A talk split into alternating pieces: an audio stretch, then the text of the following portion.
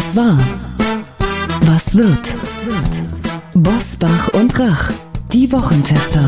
Powered bei Redaktionsnetzwerk Deutschland und Kölner Stadtanzeiger. Und hier sind die Wochentester. Wolfgang Bosbach und Christian Rach. Herzlich willkommen, Christian Rach hier aus Hamburg.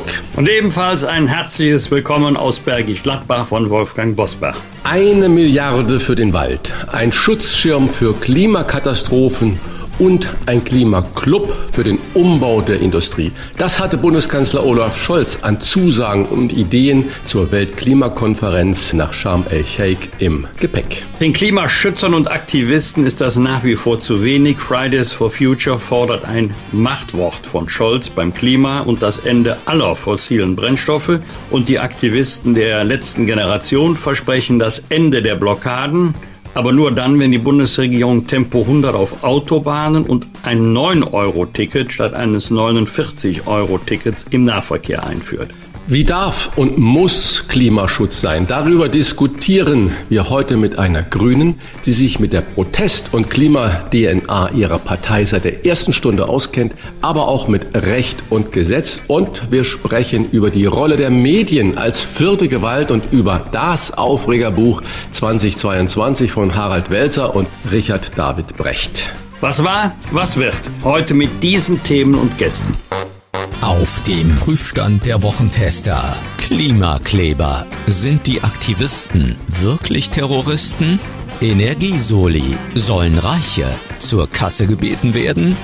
Schwulenbeleidigung. Was hilft gegen die WM der Schande? Heute zu Gast bei den Wochentestern. Renate Künast. Die Grünen-Politikerin und Juristin zählt zu den Urgesteinen der Anti-Atomkraftbewegung. Mit den Wochentestern spricht sie darüber, wie weit Protest gehen darf und was sie von der Weltklimakonferenz erwartet. Frank Überall. Der Bundesvorsitzende des Deutschen Journalistenverbandes nimmt Stellung zu den Vorwürfen, die Medien würden als vierte Gewalt Mehrheitsmeinungen machen, auch wenn sie keine sind. Und auch heute wieder mit dabei unser Redaktionsleiter Jochen Maas, der sich immer dann zu Wort meldet, wenn wir ein klares Urteil abgeben sollen. Hallo aus Köln zu den Wochentestern. Ich möchte zum Auftakt gerne über ein Thema sprechen, über das wir mit unseren beiden Interviewgästen heute noch diskutieren wollen. Es geht um die Form, die Art des Klimaprotestes, aber auch um die Rolle der Medien in der Klimadebatte. Wolfgang Bosbach war bei Stern TV am Sonntag bei RTL zu Gast, um über die Frage zu sprechen, wie radikal Klimaprotest sein darf. Wir halten fest, er hatte aus meiner Sicht leider mit einem ziemlich fahrigen Polizeigewerkschafter aus Berlin einen inhaltlichen Ausfall an der Seite, wenn man es so aus der Sicht des Zuschauers sieht. Aber, und darüber wollen wir jetzt sprechen, plötzlich unangekündigt alle Diskutanten gegen sich. Frage an Sie, Herr Bosbach, was war da los bei Stern TV am Sonntag? Ja, das ist eine gute Frage. Das habe ich mich schon während der Sendung gefragt. Nicht erst hinterher. Ich möchte mal unsere Zuhörerinnen und Zuhörer einen Moment mitnehmen hinter die Kulissen derartiger Sendungen oder Talkshows. Wenn man angefragt wird, fragt man natürlich zurück, wer nimmt denn sonst noch teil? Und da wurde mir das Tableau aufgeblättert und unter anderem wurde mir gesagt und auch noch ein ähm, Rechtsanwalt, ein Strafrechtler zur Einordnung der rechtlichen Problematik solcher Boykotte oder Angriffe auf Kunstwerke. Gut, alles gut. Also habe ich gedacht, da kommt ein Fachanwalt für Strafrecht, da kommt einer, der die Sach- und Rechtslage objektiv schildert. Es gab dann noch ein Gespräch in der Kabine wo die Gäste warten mit dem Moderator. Auch da wurde mir nicht gesagt, wer dieser Rechtsanwalt ist. Und in der Sendung selber wurde ja auch von dem Rechtsanwalt weniger juristisch als politisch argumentiert. Plötzlich ging es nicht mehr so sehr um die Frage, wie ist eigentlich die Rechtsprechung zu derartigen Blockaden, sondern es ging um Klimapolitik und dann habe ich natürlich hinterher den Namen gegoogelt und habe da Stellungnahmen äh, im Netz gefunden. Das, das ist auch ein Klimaaktivist und der war ja nicht eingeladen zur Schilderung der Rechtslage. Er war eingeladen zur Verteidigung der sogenannten Klimaaktivistin, der mit in der Sendung war. Bis hierhin habe ich gedacht, na gut, unschön, wenn du von einer Redaktion auf diese Weise hinter die Fichte geführt wirst, aber als dann noch der Moderator eingestiegen ist, der ja nicht moderieren, sondern agitieren wollte, dann hat auch bei mir das Verständnis aufgehört. So nach dem Motto, ja, gerade die Union, die kann sich ja nicht beschweren über diese Form der Proteste, die hat ja die ganze Energiepolitik vor die Wand gefahren ich habe da mal so flapsig gesagt, wenn das so ist, wo kommen denn dann die ganzen Photovoltaik- und Windkraftanlagen her, wenn in 16 Jahren Angela Merkel im Punkto Energiepolitik, Klimawandel überhaupt nichts passiert ist? Will nur mal zwei Zahlen nennen, damit man mal weiß, wie die Sachlage wirklich ist. Wir hatten 2005 beim Regierungswechsel 17.000 Windkraftanlagen. Wir haben heute etwa 28.000. 2005 war der Anteil erneuerbarer Energien am Stromverbrauch 19 Prozent, heute 41 Prozent. Das ist mehr als das Vierfache. Und dann hat man als Gast natürlich das Gefühl, hier geht es nicht um den Austausch von Sachargumenten, sondern hier willst du vorgeführt werden. Aber da sollte man das Publikum nicht unterschätzen. Jedenfalls die meisten dürften bei der Sendung gedacht haben, hier geht was nicht mit rechten Dingen zu. Und ich kann nur sagen, wer so gedacht hat, der hat recht, leider. Wir halten fest, in puncto Talk kann sich RTL bei den in diesen Tagen so oft kritisierten öffentlich-rechtlichen noch eine ganze Menge abgucken. Da ist auch nicht immer alles so fair, aber im puncto Gesprächen dann doch vielleicht ein bisschen mehr. Und in der Klimadebatte, das ist, scheint mir der wichtigste Punkt zu sein, kommen wir nur weiter, wenn Argumente zählen und nicht Ideologien. Ich glaube, viele Zuschauerinnen und Zuschauer von Stern TV am Sonntag konnten sich da ihre eigene Meinung bilden. Ich habe noch eine Frage, über die wir nachher auch mit Renate Künast in dieser Folge sprechen wollen. In diesen Tagen werden die Klimaaktivisten der letzten Generation mit der RAF verglichen. Bettina Röhl hat das getan, Tochter der RAF-Terroristin Ulrike Meinhoff. Klimaschutzminister Robert Habeck hat darauf reagiert, findet den Vergleich unbotsam, Zitat von ihm, weil die RAF den Mord zum politischen Mittel gemacht hat. Das tun die Klimaaktivisten ja nicht. Was haltet ihr von diesem Terrorismusvergleich? Ich finde es absolut unsinnig. Es ist nichts mit Terrorismus zu tun. Es ist ein sehr starker Eingriff in Abläufe. Ich fand am Anfang das gar nicht so schlimm. Wenn daraus aber ein kontraproduktives Mittel wird, dass die Leute eigentlich dann sagen, was soll das denn und sich dann nur noch ärgern darüber, dann sollten man sich auf neue kreative, ich sage bewusst kreative Protestmittel sich einfallen lassen und dann wäre man da vermutlich viel besser mit. Zum Beispiel, der hat ein junger Programmierer in USA ein Flight Tracking Programm gemacht, bei dem er immer die Aktivitäten und die Flüge von Elon Musk nachverfolgt und diese, man höre und staune, bei Twitter ins Netz stellt. Und man sieht, dass Elon Musk sogar für Flüge, die nur eine Viertelstunde dauern von einer Stadt zur anderen, den Privatjet nutzt. Und ich weiß nicht, am Tag drei oder viermal mit so einem Riesenflieger da hin und her fliegt. Das kann man alles nachvollziehen. Das finde ich einen unglaublich kreativen Ansatz, solche absurden Aktivitäten auch öffentlich zu machen. Und äh, okay, man hat sich auf die Straße festgeklebt und man hat das jetzt in den Museen gemacht. Jetzt muss es, wenn man Aufmerksamkeit, positive Aufmerksamkeit erzeugen will, anders weitergehen, kreativer weitergehen. Aber diese Proteste jetzt mit Terrorismus gleichzusetzen, das ist mir doch zu weit hergeholt. Ja, ich hoffe, dass es auch zu weit hergeholt bleibt und dass wir das nicht erleben werden. Allerdings stammt der Begriff von den Klimaaktivisten selber. Es war Tazio Müller, einer der führenden Klimaaktivisten, Politikwissenschaftler. Er war früher, glaube ich, bis vor einem Jahr bei der Rosa-Luxemburg-Stiftung tätig, der in einem Interview gesagt hat, tja, wenn die Politik unseren Forderungen nicht nachkommt, darf sie sich nicht beschweren, wenn eine grüne RAF entsteht. Und äh, dann ist es die Politik, dann sind es nicht wir schuld, sondern dann ist es die Politik schuld und dann ist es die Bundesregierung schuld. Und dann darf sich Herr Müller eigentlich nicht wundern, wenn sich viele Menschen erschrecken. Deswegen rate ich da auch ein bisschen zur sprachlichen Abrüstung. Wir reden lieber mit den Menschen als nur über sie. Das ist das Prinzip der Wochentester und deshalb wollen wir ein bisschen genauer wissen, wer sind eigentlich diejenigen, die die Aktionen von letzter Generation unterstützen. Es ist sicherlich sehr vielschichtig, da gibt es ja viele Stimmen und jeder hat da so seine eigene Position. Aber wir wollen ein bisschen über die Ziele sprechen und vor allen Dingen, wie einige von ihnen zum Vorwurf des Terrorismus stehen. Wir werden in der kommenden Folge mit Solvik und Lina Schinköte sprechen, Mutter und Tochter. Beide haben bereits Autobahnen blockiert, saßen wegen ihres Protestes in Einzelhaft und machen aber für ihre Sache immer weiter. Nützen oder schaden sie dem Klimaschutz? Das wollen wir mit den beiden besprechen, mit Solvik und Lina in der kommenden Folge. Nun erstmal weitere Top-Themen dieser Woche. Wie war die Woche? Wolfgang Bosbach und Christian Rach sind die Wochentester. Wochentester.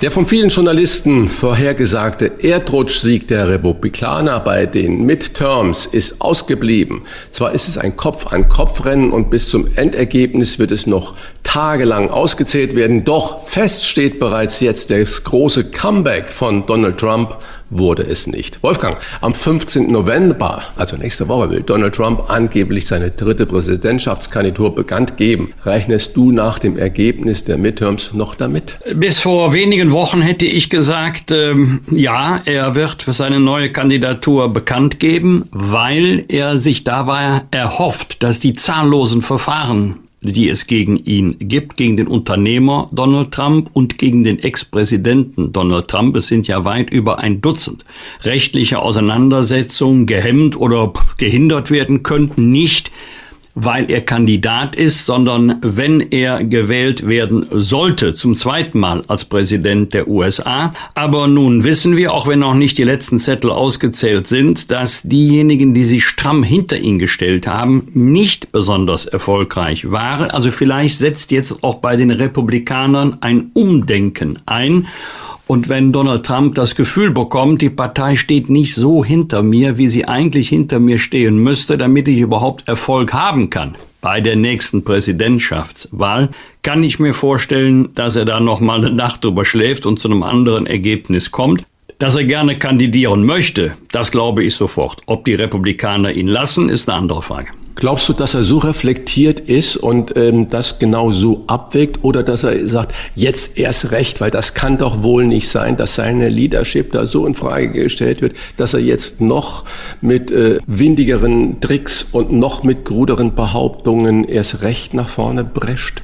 Ja, das ist die Frage, wie reagiert seine Partei, wie reagieren die Republikaner darauf? Äh, die möchten ja gerne auch politisch erfolgreich sein. Und wenn sie das Gefühl haben, mit dem Gewinnen wir nicht die nächste Präsidentschaftswahl, dann werden sie sich eher für einen anderen Kandidaten entscheiden. Die Frage ist nur, ob sie ihm das auch so klar sagen oder ob seine Stellung noch so stark ist, dass er sagt, bei aller Kritik, ich ziehe durch.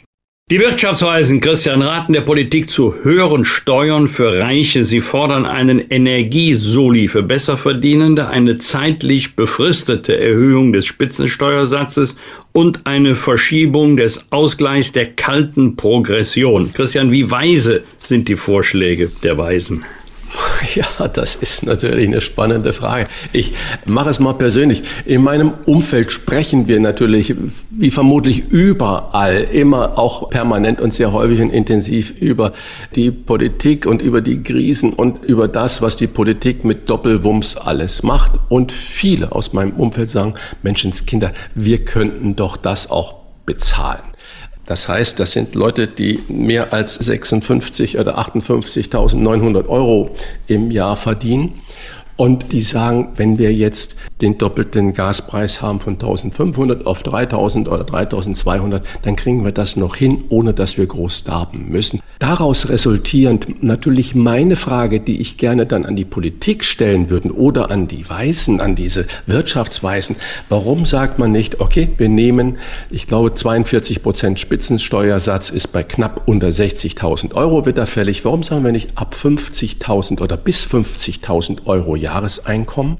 gibt es diesen Rettungsschirm oder diese Solidarität des Staates. Ich empfinde jemand, der 60.000 Euro im Jahr verdient, und das sind, glaube ich, nur 6 Prozent oder 6,5 Prozent der Bevölkerung, nicht als reich, sondern das sind hart arbeitende Menschen, die wirklich jeden Morgen aufstehen, ob Männlein oder Weiblein, und äh, da ihr Brot hart verdienen. Und warum man dann, wenn man solche Vorschläge macht, also Art 1 nochmal 50.000, Einkommen. Da sollte äh, der Staat helfend eingreifen bei den kleinen Unternehmen. Wie kann er das machen? Die Finanzämter haben alle Einkommen, alle Lohnsteuerbescheide, alles vor sich liegen. Es wäre ein simples Verfahren, das über drei Knopfdrücke hinzubekommen und dann zielgenau und nicht nur mit der Gießkanne zu machen. Das wäre der erste Vorschlag. 50.000. Daran wird massiv unterstützt. Kleine Firmen massiv unterstützt. Und das andere ist, mich wundert, warum die Wirtschaftsweisen dann nicht zum Beispiel mal eine Zahl nennen. Weil wenn ich jetzt den Spitzensteuersatz, ich habe es gerade gesagt, der liegt ja bei 42 Prozent, knapp unter 60.000. Warum sagt man nicht zum Beispiel ab 100.000 Euro oder ab 250.000 Euro wird eine einmalige Sonderabgabe fällig? Ich glaube, dass viele dieser Menschen, die dann 200.000 oder 100.000 Euro Einkommen haben, sagen würden, jo, mit 5.000 Euro zum Beispiel als einmalige Sonderabgabe kann ich leben, das kann ich verkraften. Und dass man dann eine Solidarität auch innerhalb der Bevölkerung hätte, weil das, was dagegen spricht, einmal, ich kenne keine Abgaben, die der Staat einmal erhebt, wo er dann sagt, okay, und in zwölf Monaten ist Schluss, das wird eine never-ending Story. Äh, siehe Soli. Das, siehe Soli, das heißt, und so ist es bei ganz, ganz vielen Dingen und dafür würde ich warnen und da kann ich auch die Position der FDP verstehen, dass sie sagen, keine Steuererhöhung mit uns, aber wenn man es anders verkauft, wenn man sagt, Solidarität zeigt sich jemand, der mehr als 200.000 Euro im Jahr oder von mir aus auch 100.000 Euro verdient, der, kann ja auch mal, äh, oder das könnte man ja auch gestaffelt nochmal machen, äh, eine Sonderabgabe zahlen. Und dann hätte man das notwendige Geld vermutlich sehr schnell in der Kasse und hätte auch eine Solidarität innerhalb der Bevölkerung geschaffen. Noch ein ganz kurzer Hinweis auf deine Ausführungen zum Thema, wann hat der Staat jemals Steuererhöhungen wieder einkassiert. Das schönste Beispiel ist ja die Schaumweinsteuer. Sektsteuer, die wurde 1902 vom Reichstag beschlossen zur Finanzierung der kaiserlichen Kriegsflotte. Also vor 120 Jahren. Das letzte Schiff liegt längst auf dem Meeresgrund, aber die Steuer gibt immer es noch. immer noch. Für einen Skandal vor der Skandal-WM, wenn man es mal so bezeichnen darf, in Katar, hat der WM-Botschafter Khalid Salman gesorgt. Ich habe es am Fernsehbildschirm beim ZDF selbst live gesehen und mir fiel ja die Kinnlade runter. Er sagte nämlich in dem Interview, dass Schwulsein, jetzt zitiere ich, ein geistiger Schaden sei und als Sünde bezeichnete. Und dann hat er es als Sünde bezeichnet. Ein erschreckend ehrlicher Blick in den Kopf des Denkens in Katar. Das Interview wurde dann schnell von den Pressesprechern des WM-Komitees in Katar abgebrochen. Aber trotzdem war das alles natürlich mit Bild und Ton zu hören und zu sehen. Wolfgang, braucht es zu dieser Fußball-WM ein deutlicheres Signal der deutschen Nationalmannschaft, zum Beispiel durch das Tragen der Regenbogenbinde statt der One Love Binde? Die, der Regenbogen ist derzeit von der FIFA verboten. Oder machen wir jetzt da gerade so einen Storm in the Teacup? Kann man sagen, hinfahren und dann seine Meinung da kundtun, wäre das nicht genug. Ich habe es in der letzten Sendung schon mal gesagt, bleibe ich auch bei. Das größte Problem ist, dass die Weltmeisterschaft überhaupt nach Katar vergeben wurde. Damit fangen im Grunde alle Probleme an. Das heißt, man arbeitet jetzt etwas ab, was man eigentlich von Anfang an hätte kommen sehen müssen. Das gilt ja nicht nur für das berühmte Thema, ach du liebe Zeit, wir haben jetzt die Spiele nach Katar vergeben, da ist es ja heiß im Sommer, da können wir ja gar nicht spielen, da war es eben jetzt vor der Vergabe auch schon heiß. Ja, das wäre ein wichtiges Statement. Frage ist dann nur, wie reagiert die FIFA. Und wenn man teilnimmt, unterliegt man einem bestimmten Reglement und daran wird sich auch der Deutsche Fußballbund halten müssen. Deswegen habe ich mich so gefreut über das Statement von Leon Goretzka von Bayern München, der sich ja nun klar geäußert hat gegen die Aussagen äh, des katarischen WM-Botschafters, eines ehemaligen Nationalspielers. Sowas gefällt mir und das kann selbst die FIFA nicht verbieten. Also, du hast ja die Regenbogenbinde angesprochen. Ja, das wäre ein klares Statement und trotzdem hoffe ich, dass diese Weltmeisterschaft nicht komplett überlagert wird von anderen Themen als dem Fußball. Völlig richtig, dass man die Scheinwerfer mal auf die Leben- und Arbeitsbedingungen der Arbeitsmigranten in Katar wirft, auf die Homophobie, die dort herrscht, dass man das mal ausleuchtet. Völlig richtig, aber ich hoffe nicht, dass eine einstündige Berichterstattung 59 Minuten aus diesen Themen besteht und dass zum Ende hin dann nur noch die Ergebnisse der Spiele vorgelesen werden.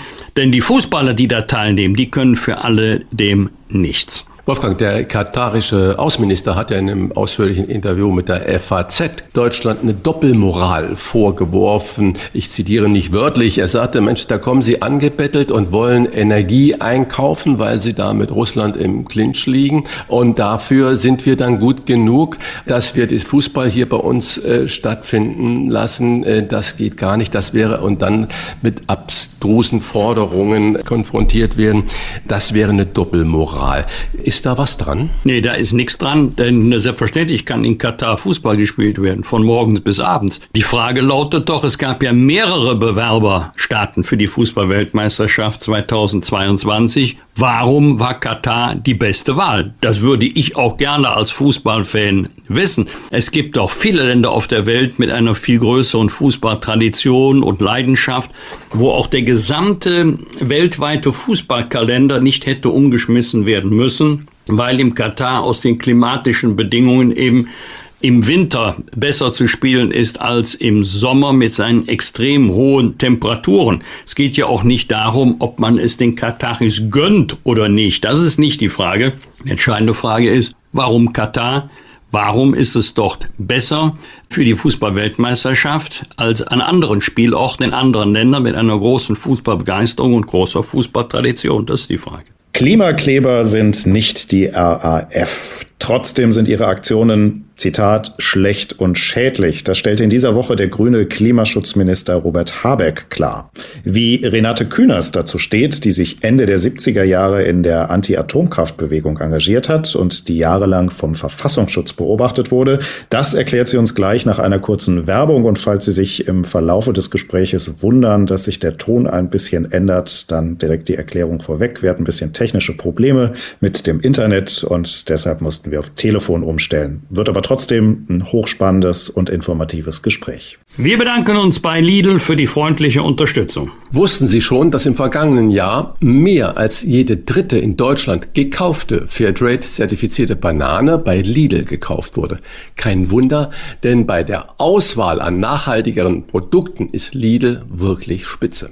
Zu erkennen sind die nachhaltiger produzierten Waren an Siegeln wie der grüne Knopf, Fairtrade, EU Bio Siegel oder Bioland. Mit Siegeln gekennzeichnete Eigenmarkenprodukte geben Verbrauchern zusätzliche Orientierung und bestätigen die hohe Qualitäts- und Produktstandards von Lidl. Seit fast fünf Jahren kooperiert Lidl zum Beispiel mit Bioland, dem führenden Bioanbauverband in Deutschland und Südtirol. 100 regionale Biolandprodukte in verschiedenen Warengruppen und mehr als 300 Bio- oder Bioland-Artikel finden Sie bei Lidl im Dauersortiment. Außerdem knapp 30 Fairtrade-zertifizierte Produkte und rund 450 vegane Artikel. Treffen Sie Ihre Kaufentscheidung ganz bewusst mit den Nachhaltigkeitssiegeln bei Lidl, denn sie stehen für mehr soziale, ökologische und gesundheitliche Transparenz des Angebots für ein nachhaltigeres Einkaufserlebnis zu gewohnt günstigen Preisen. Übrigens werden nicht nur Lebensmittel, sondern auch Elektronik, Haushaltsgeräte, Spielzeug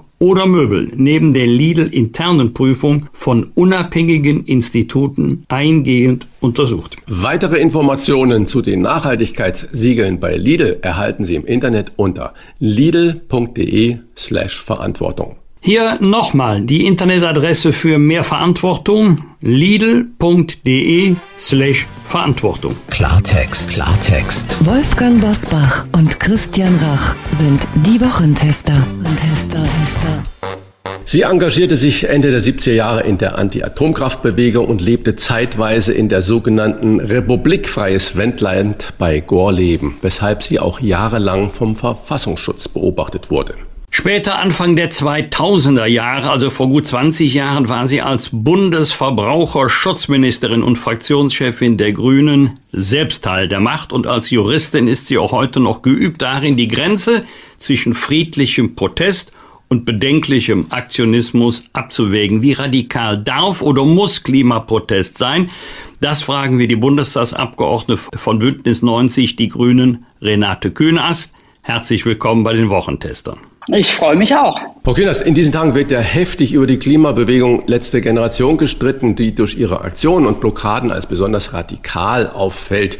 Die Publizistin Bettina Röhl Tochter von Ulrike Meinhoff sieht Parallelen zur RAF. Erkennen Sie in diesen Aktionen auch sowas wie Terrorismus oder ist das zu weit gesprungen? Ich glaube, es ist falsch gesprungen.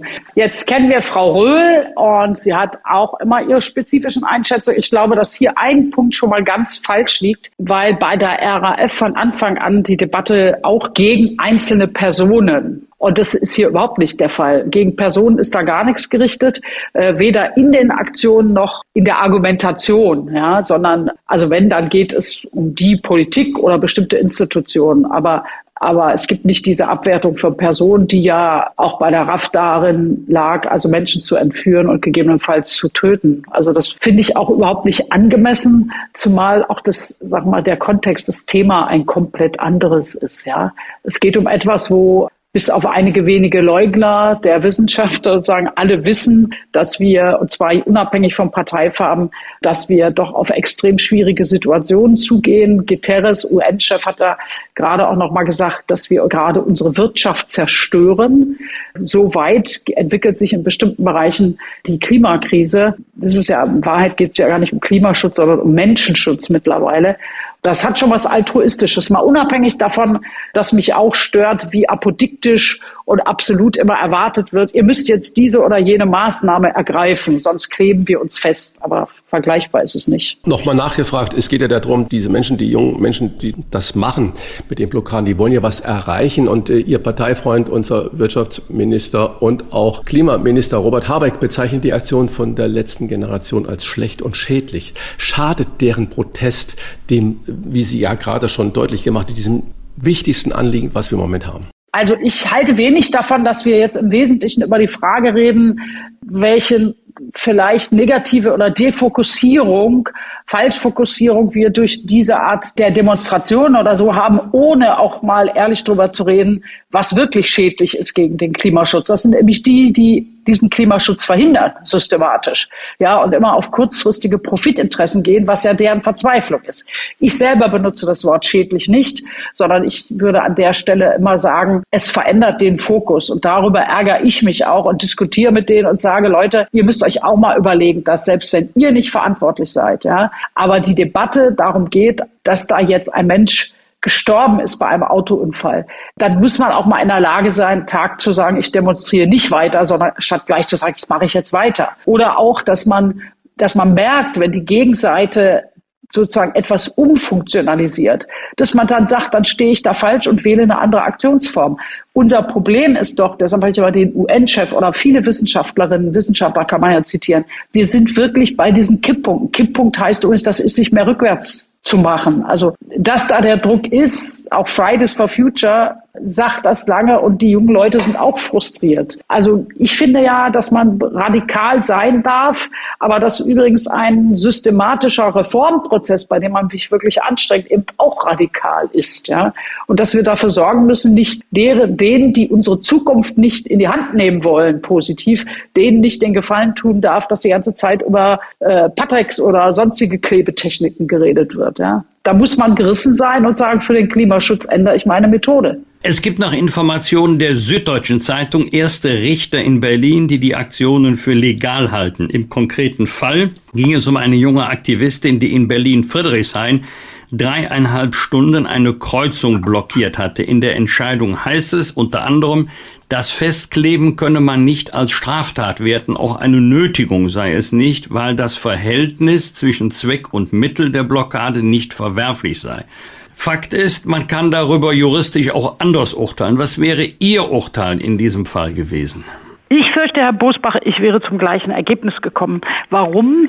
Ähm, Im entsprechenden Nötigungsparagraphen äh, des Strafgesetzbuches steht ja, dass der Zweck verwerflich sein muss. Sie sagen, es ist quasi eine rechtswidrige Tat, wenn äh, es einen verwerflichen Zweck gibt. Und äh, hier hat offensichtlich das Gericht gesagt, dass der Zweck, nämlich der Klimaschutz, was ja eine existenzielle Krise ist, eben nicht verwerflich ist. Diesen Gedanken habe ich immer gehabt, schon mal als die Diskussion losging, wenn man einmal kurz ins Gesetz blickt. Aber es gibt ja noch keine höchstrichterliche Rechtsprechung. Also es wird jetzt aus Berlin oder auch aus München und so diverse Verfahren geben, die dann äh, sozusagen die Gerichtsleiter äh, hochsteigen an der Stelle. Aber wissen Sie, was das Kuriose dabei ist? Das habe ich ja vorhin schon mal gesagt. Also ich habe gerade eine Zahl gelesen, dass in Deutschland 33.000 Menschen wohl, äh, oder was, Europa, also früher gestorben sind durch die Hitzewellen. Dafür gibt es irgendwie keinen Straftatbestand. Ne? Aber das ist doch irgendwie kurios, wenn wir die ganze Zeit darüber reden. Ich persönlich ärgere mich, dass wir über, darüber reden müssen faktisch, aber der Diskurs, die öffentliche Debatte nicht darüber redet, wie massiv das eigentlich mittlerweile ist. Dass wir Steuergelder ausgeben müssen, weil die Bauern zum falschen Zeitpunkt viel zu viel Wasser oder eben gar kein Wasser haben. Womit, wie ernähren wir uns eigentlich? Wie blicken wir eigentlich auf Flüchtlingsbewegungen, wo Menschen in ihren eigenen Regionen nicht mehr leben können? Und natürlich woanders dann auch Probleme aufwerfen. Also das sind so viele Fragen, dass doch wir zwar von denen erwarten müssen, dass sie den Diskurs nicht verschieben und dass sie auch niemanden gefährden, ja, und die Rettungsgassen einhalten und und und, aber der Hauptpunkt liegt doch eigentlich woanders, ne? Bis hin zur Frage, zerstören wir unsere Wirtschaft und Arbeitsplätze. Darf ich noch einen kurzen Rechtsgedanken einfügen? Es geht ja um die Zweck-Mittel-Relation. Und blockiert werden hier äh, Hauptverkehrsstraßen oder sogar Autobahnen und damit Autofahrerinnen und Autofahrer, denen man ja nicht den Vorwurf machen kann, sie würden jetzt das Klima zerstören. Also man kann ja sagen, die Bundesregierung oder der Bundestag, das wären die Adressaten des Protestes. Nein, hier ist es ja die Bevölkerung, die vielleicht nur zur Arbeit möchte oder ins Krankenhaus. Ja, haben Sie recht. Das ist auch für mich ein Punkt, der das ja natürlich eröffnet, gerade mal nochmal, dass man über andere Dinge redet. Zum Beispiel die Frage, nicht nur kommt der Krankenwagen durch, sondern ist da vielleicht eine Pflegerin, Pfleger, die irgendwo hin müssen oder eine Lehrerin oder wie. Ja. Stimmt. Das besonders Makabre ist ja noch, wenn die da im Stau stehen und ihren Benzinmotor weiterlaufen lassen, ist dem Klima noch mehr geschadet. Weil also so ein Benziner ist ja auch ein Problem sozusagen im Ergebnis. Ja. Das macht das Ganze immer makabrer. Aber gucken wir noch mal auf die Frage, wo liegt, wo ist eigentlich das Kernproblem? Vielleicht ist auch der Punkt, dass wir denen zu Aufmerksamkeit so viel verhelfen, ja, dadurch noch diese Aktionsform so ist, ich, ich, ich meine, dann kommen sie noch in eine Zeitung, dann wird nochmal drüber berichtet und dann glauben sie vielleicht sogar noch, dass damit tatsächlich äh, was verändert wird. Ja? Ähm, aber natürlich lässt sich ein Bundestag auch nicht erpressen. Die haben ja zum Beispiel vor Tagen gesagt, dass sie heute um 10 Uhr auffordern, den Bundeskanzler und äh, weiß, den Verkehrsminister und den Wirtschaftsminister zu Verhandlungen mit ihnen zu kommen über bestimmte Punkte. Die haben natürlich alle drei nicht reagiert. Ich habe irgendwann mal witzig gesagt, da reden wir im Deutschen Bundestag um äh, über das Bürgergeld und später über Handelsverträge und so. Ich glaube nicht, dass sie Zeit haben. Und wieso sind die anderen die Verhandlungspartner? Also das ist ja so eine Art Selbstermächtigung. Mhm. Das hat ja auch was Kurioses. Aber umgekehrt also ist es ja die Frage, wie, wie viel reden wir dann ständig über die? Lassen Sie uns lieber über Klimaschutz reden. Das macht denen ihr vielleicht dieses Feld auch kaputt. Und es gibt ja auch andere, wie die Fridays for Future Jugend und viele, viele andere auch aus der Wissenschaft. Eigentlich müssen wir unsere Zeit damit verbringen, was machen wir jetzt? Also wie bauen wir den öffentlichen Verkehr auf? Investieren wir darin Geld? Wie bauen wir die neuen Effizienzjobs zum Beispiel auf? Also wir ringen ja auch im Bundestag gerade noch, selbst in der eigenen Koalition, um ein Effizienzgesetz. Damit kann man auch massenhaft einsparen, nämlich Treibhausgase durch Energieeinsparung und übrigens auch Kosten für private Haushalte und für die Industrie. Ja. Es geht ja immer wieder um Öffentlichkeit und um äh, Aufmerksamkeit zu generieren und damit vielleicht auch Meinung äh, zu schaffen und auch zu ändern. Sie selbst kommen ja aus der Anti-Atomkraftbewegung und kennen ganz besonders das Gefühl, wenn man sich ohnmächtig fühlt gegen die Mächtigen. Wie stehen Sie denn heute dazu? Gibt es Ihrer Überzeugung nach so etwas wie so ein, ich sag mal, ein hohes Gut äh, oder ein höchstes Gut, für das fast jedes Mittel recht ist? Nein, es ist nie jedes Mittel recht. Also außer Sie reden wirklich über Notstands- und Notwehrsituationen, da sehen die Gesetze das ja vor, ja, dass man dann ja sein eigenes Leben oder das anderer schützen darf, deshalb dann nicht äh, rechtswidrig oder schuldhaft handelt. Der Punkt ist aber, dass man sich doch eigentlich überlegen muss, wenn ich einen Protest mache, dann muss es doch so sein, dass ich erstens ein schwarzes Loch fülle, wenn nämlich über Themen nicht geredet wird. Ich sage mir, wir damals haben gedacht, ich als Ruhrgebietskind aus Recklinghausen, uns wurde immer gesagt, na, die Kohle ist so dreckig, aber beim Atomkraftwerk, die Arbeiter laufen da quasi im normalen Arbeitskittel oder mit weißem Kittel lang, das ist doch eine schöne, saubere Sache. Man wollte nicht über Radioaktivität und schon gar nicht über Endlager von hochradioaktivem heißen Müll reden. Ja? Und da musste man mal darauf hinweisen, Leute, das sieht zwar weiß aus und man sieht die Radioaktivität nicht, hat aber Gefahren, heute, morgen und in 10.000 Jahren. Da haben wir eine Lücke gefüllt. Und dann haben wir natürlich auch illegalerweise uns auf dem Gelände der potenziellen Wiederaufbereitungsanlage oder Lagerstätte in Gorleben aufgehalten und so ein Hüttendorf gebaut. Das hatte immerhin einen Bezug und hat auf etwas hingewiesen. Ja? Auch wenn es nachher ein paar Ermittlungsverfahren gab. Da müssen natürlich die, die demonstrieren, auch damit rechnen, dass es bestimmte Folgen hat. So. Aber hier haben wir ja einen Punkt, dass wir gar nicht einen Mangel an Wissen haben. Wir haben so viel Studien, Analysen und so seit Jahr und Tag. Hier geht es um die Frage, wie ändere ich Meinung? Und da muss ich mal sagen, wenn man Meinung ändert und Bereitschaft verändern will, also jetzt wirklich loszugehen, uns anzupacken, Transformationen zu machen, dann muss man ja nicht alle Leute ins Stau stellen und sie dann so verärgern, dass sie über das Thema gar nicht mehr reden wollen. Das ist irgendwie eine absurde Geschichte. Ja? Man muss immer die Rechte anderer betrachten bei der Demonstration und sich aber auch logisch äh, überlegen, schaffe ich es denn, die Einstellung und die Bereitschaften zu verändern? Also heißt ja zum Beispiel, wählen die Leute anders, weil sie auf Klimamaßnahmen achten? Oder gehen Sie an Ihrem Arbeitsplatz los und sagen, wir lassen die Kaffeemaschine jetzt nicht mehr eine Stunde laufen, sondern hm, kochen den Kaffee mit dem Wasserkocher und so weiter, ja, äh, um einfach Strom zu sparen. Dichten die Fenster ab, ziehen die Standby-Geräte äh, den Stecker raus oder so. Das muss doch das Ziel sein. Und das Ziel ist, ist vollkommen weg. Bevor wir über die Weltklimakonferenz sprechen, wollen wir über zwei Ziele sprechen, die die letzte Generation als Forderung aufstellt. Ein Tempolimit von 100 auf Autobahnen und die Wiedereinführung des 9-Euro-Tickets. 49 Euro sind ja beschlossene Sache. Retten wir so das Klima und äh, hätten die Aktivisten Sie in beiden Forderungen an ihrer Seite? Ach, ähm, das ist übrigens ein Kuriosum. Ich hatte jetzt neulich Gespräch mit einem von denen, das schwankt ja immer zwischen ganz großen Maßnahmen und dann kommt die etwas kleinere Maßnahme äh, Tempolimit. Ja. Ich bin als Grüne immer dafür gewesen, dass wir durchaus ein Tempolimit auf der Autobahn haben. Das reißt aber nicht so riesig was raus. Das äh, reduziert die Massivität der Unfälle, also lebensgefährlicher Unfälle. Das ist eigentlich der allerspannendste Punkt. Es reduziert aber auch ein Stück CO2. Deshalb finde ich es eigentlich richtig, aber wir haben über 120 geredet und nicht über 100. Abgesehen davon, dass jede natürlich selber frei ist, in einem freien Land sein Tempo mit seinem Fahrzeug zu drosseln. Geht in die richtige Richtung, äh, wäre aber vermessen, wenn man behaupten würde oder unrealistisch behaupten würde, dass das jetzt der Riesenklimabeitrag Beitrag wäre. Aber wir haben gerade keinen Koalitionspartner, der das mitmachen möchte. Also brauche ich da auch nicht ewig drüber diskutieren, gerade heute, sondern muss Maßnahmen finden, die auch größere Wirkung haben. Und beim 9-Euro-Ticket finde ich ja spannend. Wir haben viele Varianten gehabt, äh, diskutiert, ein Euro pro Tag für den ÖPNV und ähnliches. Bin aber froh, dass wir jetzt 49 Euro haben und man damit dann republikweit äh, im Nahverkehr fahren können. Wer hätte das vor ein, zwei Jahren gedacht? Und der nächste Punkt ist übrigens, also dass man nicht nur so bildhafte Dinge macht, 9-Euro-Ticket für alle, sondern wir müssen ja gleichzeitig Personal einwerben. Da werden wir fast schon bei ein, gezielter Einwanderungspolitik, weil wir die Lokführer oder Zugführer und das sonstige Personal gar nicht haben.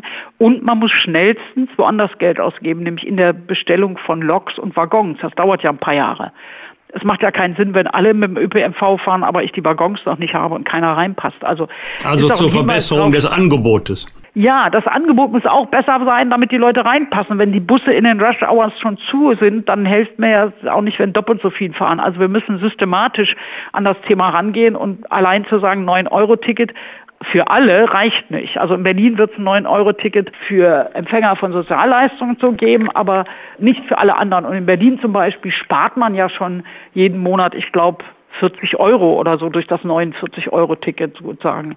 Das ist ja schon mal ein echtes, auch soziales Angebot in der Zeit. Und mein wichtigster Punkt ist, neue Waggons bestellen und hoffen, dass die, die bauen, äh, auch Personal finden. Auch Frau Kühners, neue Waggons bestellen ist ja ein Stichwort. Soweit ich weiß, gibt es ja keine Typenzulassung beim Bundesbahnbeschaffungsamt, sondern dass jeder einzelne Waggon, jede einzelne Lok eine Einzelzulassung braucht. Das heißt, wenn das stimmt, wäre das natürlich auch eine Aufgabe, diesen Verwaltungsprozess, diesen Zulassungsprozess zu vereinfachen, auch unter klimatischen äh, Gesichtspunkten.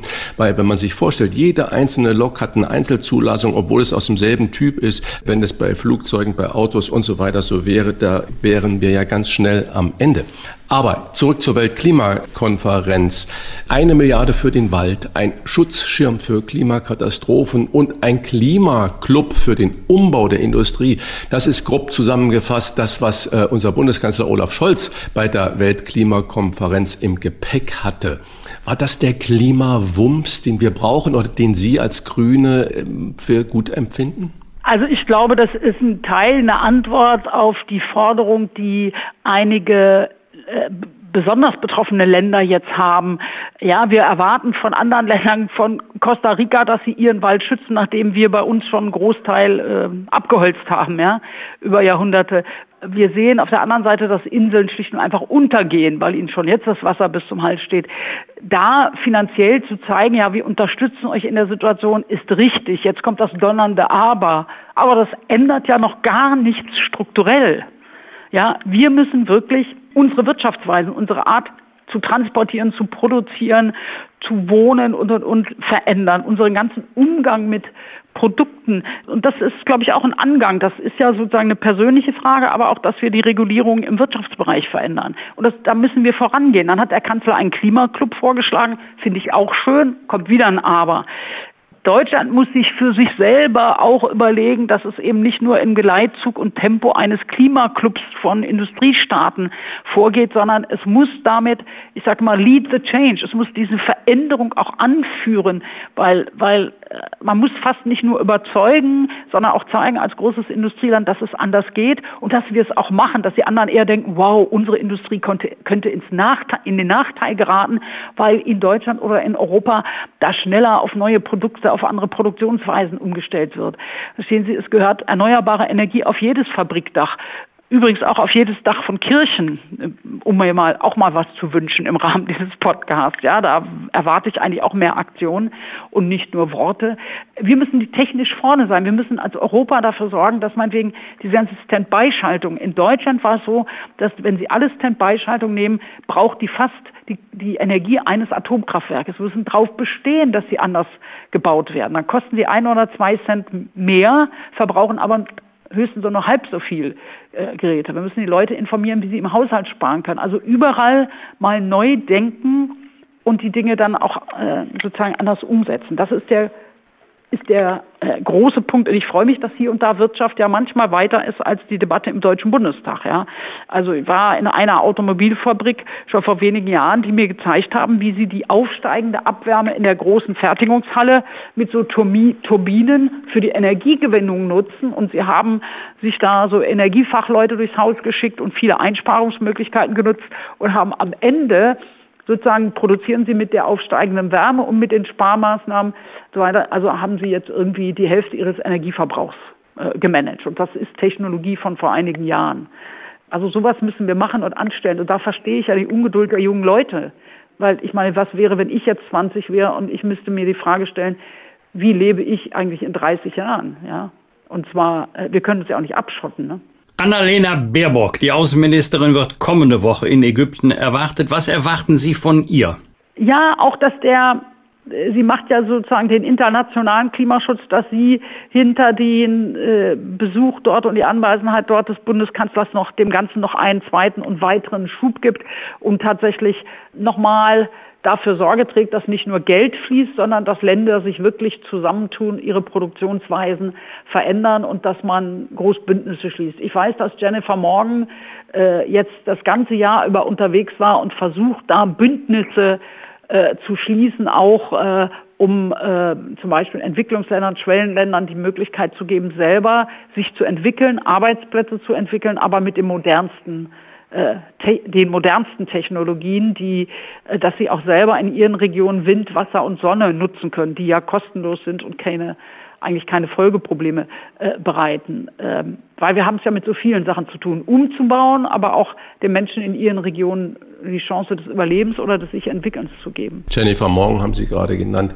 Reist Jennifer Morgan auch nach Indien und nach China? Die erste Frage, die daran anschließende Frage.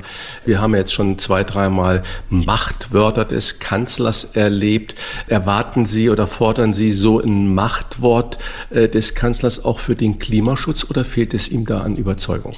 Ach, äh, ich glaube, das eine sogenannte Machtwort, also er hat ein Instrument genutzt, schön war es nicht, aber er hat den gordischen Knoten durchschlagen und das äh, abgeräumt. Äh, und also mindestens Herr Busbach wird das auch kennen, dass du manchmal irgendwie eine Methode finden musst, um ein Thema zu beenden, bevor du noch drei Wochen kreist, statt über andere wichtige Dinge Tja, zu reden. So ist das. Äh, insofern, das kennen Sie, ne?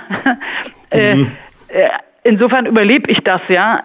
Ich glaube schon, dass aber dass äh, der Bundeskanzler eine andere Herangehensweise hat als wir als Grüne. Äh, er hat immer so viel Sorge, das sehe ich bei diesem Klimaclub auch immer so viel Sorge, ob auch alle mitgehen und so, wo ich denke, äh, die Sorge müsste viel mehr sein, wie wir uns selber versorgen. Also manchmal darf man auch nicht darauf warten, dass der allerletzte äh, sich bewegt und und selber dann auch zu langsam zu sein. Wir müssen uns energetisch äh, anders aufstellen, uns in Deutschland, aber auch in der Europäischen Union, weil das muss im Binnenmarkt funktionieren, sonst, sonst funktioniert es eben nicht. Aber wir müssen auch überlegen, man sagt ja immer, der frühe Vogel fängt den Wurm, das ist hier ja auch so. Äh, die große Chance liegt darin, hier tatsächlich äh, wirtschaftlich auf das zu gehen, ja, was nach vorne weist, ja. Und ich meine, das kann ich auch mal für einen meiner Lieblingsthemen Agrar nehmen. Das nützt ja nichts, wenn man weiß, dass Energie teuer ist, meinetwegen immer auf energieintensive Chemie zu gucken und äh, wenn man auch weiß, dass die Chemie am Ende auch nicht mehr an Biodiversität im Boden hält, in der Umwelt, die brauchen wir wegen der Bestäubung, dass der Boden dann keine hohe Speicherfähigkeit für Treibhausgase hat, also dann mutig ran, diese großen Finanzströme zu verändern. Aber ich sage Ihnen, ich habe das Gefühl, ich beiße da immer in so einen Tisch aus Eichenholz, ja. Äh, und manchmal ist man ja besser beraten, diesen Prozess anzufangen, als dann irgendwann zu sagen, oh Mist, wir hätten es spätestens vor fünf Jahren machen sollen. Ne? Und da ist vielleicht auch der Unterschied. Wir sind da viel wir sind da viel radikaler darin, richten wir uns auf Zukunft aus, nehmen wir mal im Kopf voraus, was ist eigentlich in den nächsten Jahren. Also man sagt ja immer, sei vorbereitet. Und da haben wir ein unterschiedliches Tempo im Kopf, glaube ich. Und Jennifer Morgan? Jennifer Morgan, die fährt eigentlich überall hin, sorry. Also ich weiß nicht, ob sie jetzt gerade nach China fährt oder so, aber ich weiß, dass sie die ganzen letzten Monate, das kann man auch nachverfolgen, ständig in irgendwelchen Ländern unterwegs war, auf UN-Ebenen äh, Kontakte gepflegt hat mit anderen Ländern, um Dinge zusammen hinzukriegen. Auch um die einzelnen Länder jetzt einfach nicht als Empfängerin, äh, also in die Rolle der Empfängerin von irgendwelchen finanziellen Almosen zu begeben, sondern da tatsächlich auch für die dann selber Geld, also Programme zu entwickeln, wo sie, woran das Geld reinkommt. Und das meint jetzt nicht nur Waldschutz fürs Gesamtklima, nach dem Motto, ihr dürft nicht nutzen, was wir selber übernutzen, sondern ihnen auch die Möglichkeit gibt, eben nicht noch Kohlekraftwerke zu bauen, sondern meinetwegen Solarenergie zu nutzen. Und da musst du ja auch früh anfangen, wie macht man das, wo sind die Qualifikationen, wo könnt ihr was bestellen und dafür geben wir das Geld. Aber du musst mit den Menschen natürlich vor Ort auch mit der Politik reden. Das kannst du denen ja nicht überstülpen und mit ihnen zusammen das entwickelt. Und das macht sie eigentlich in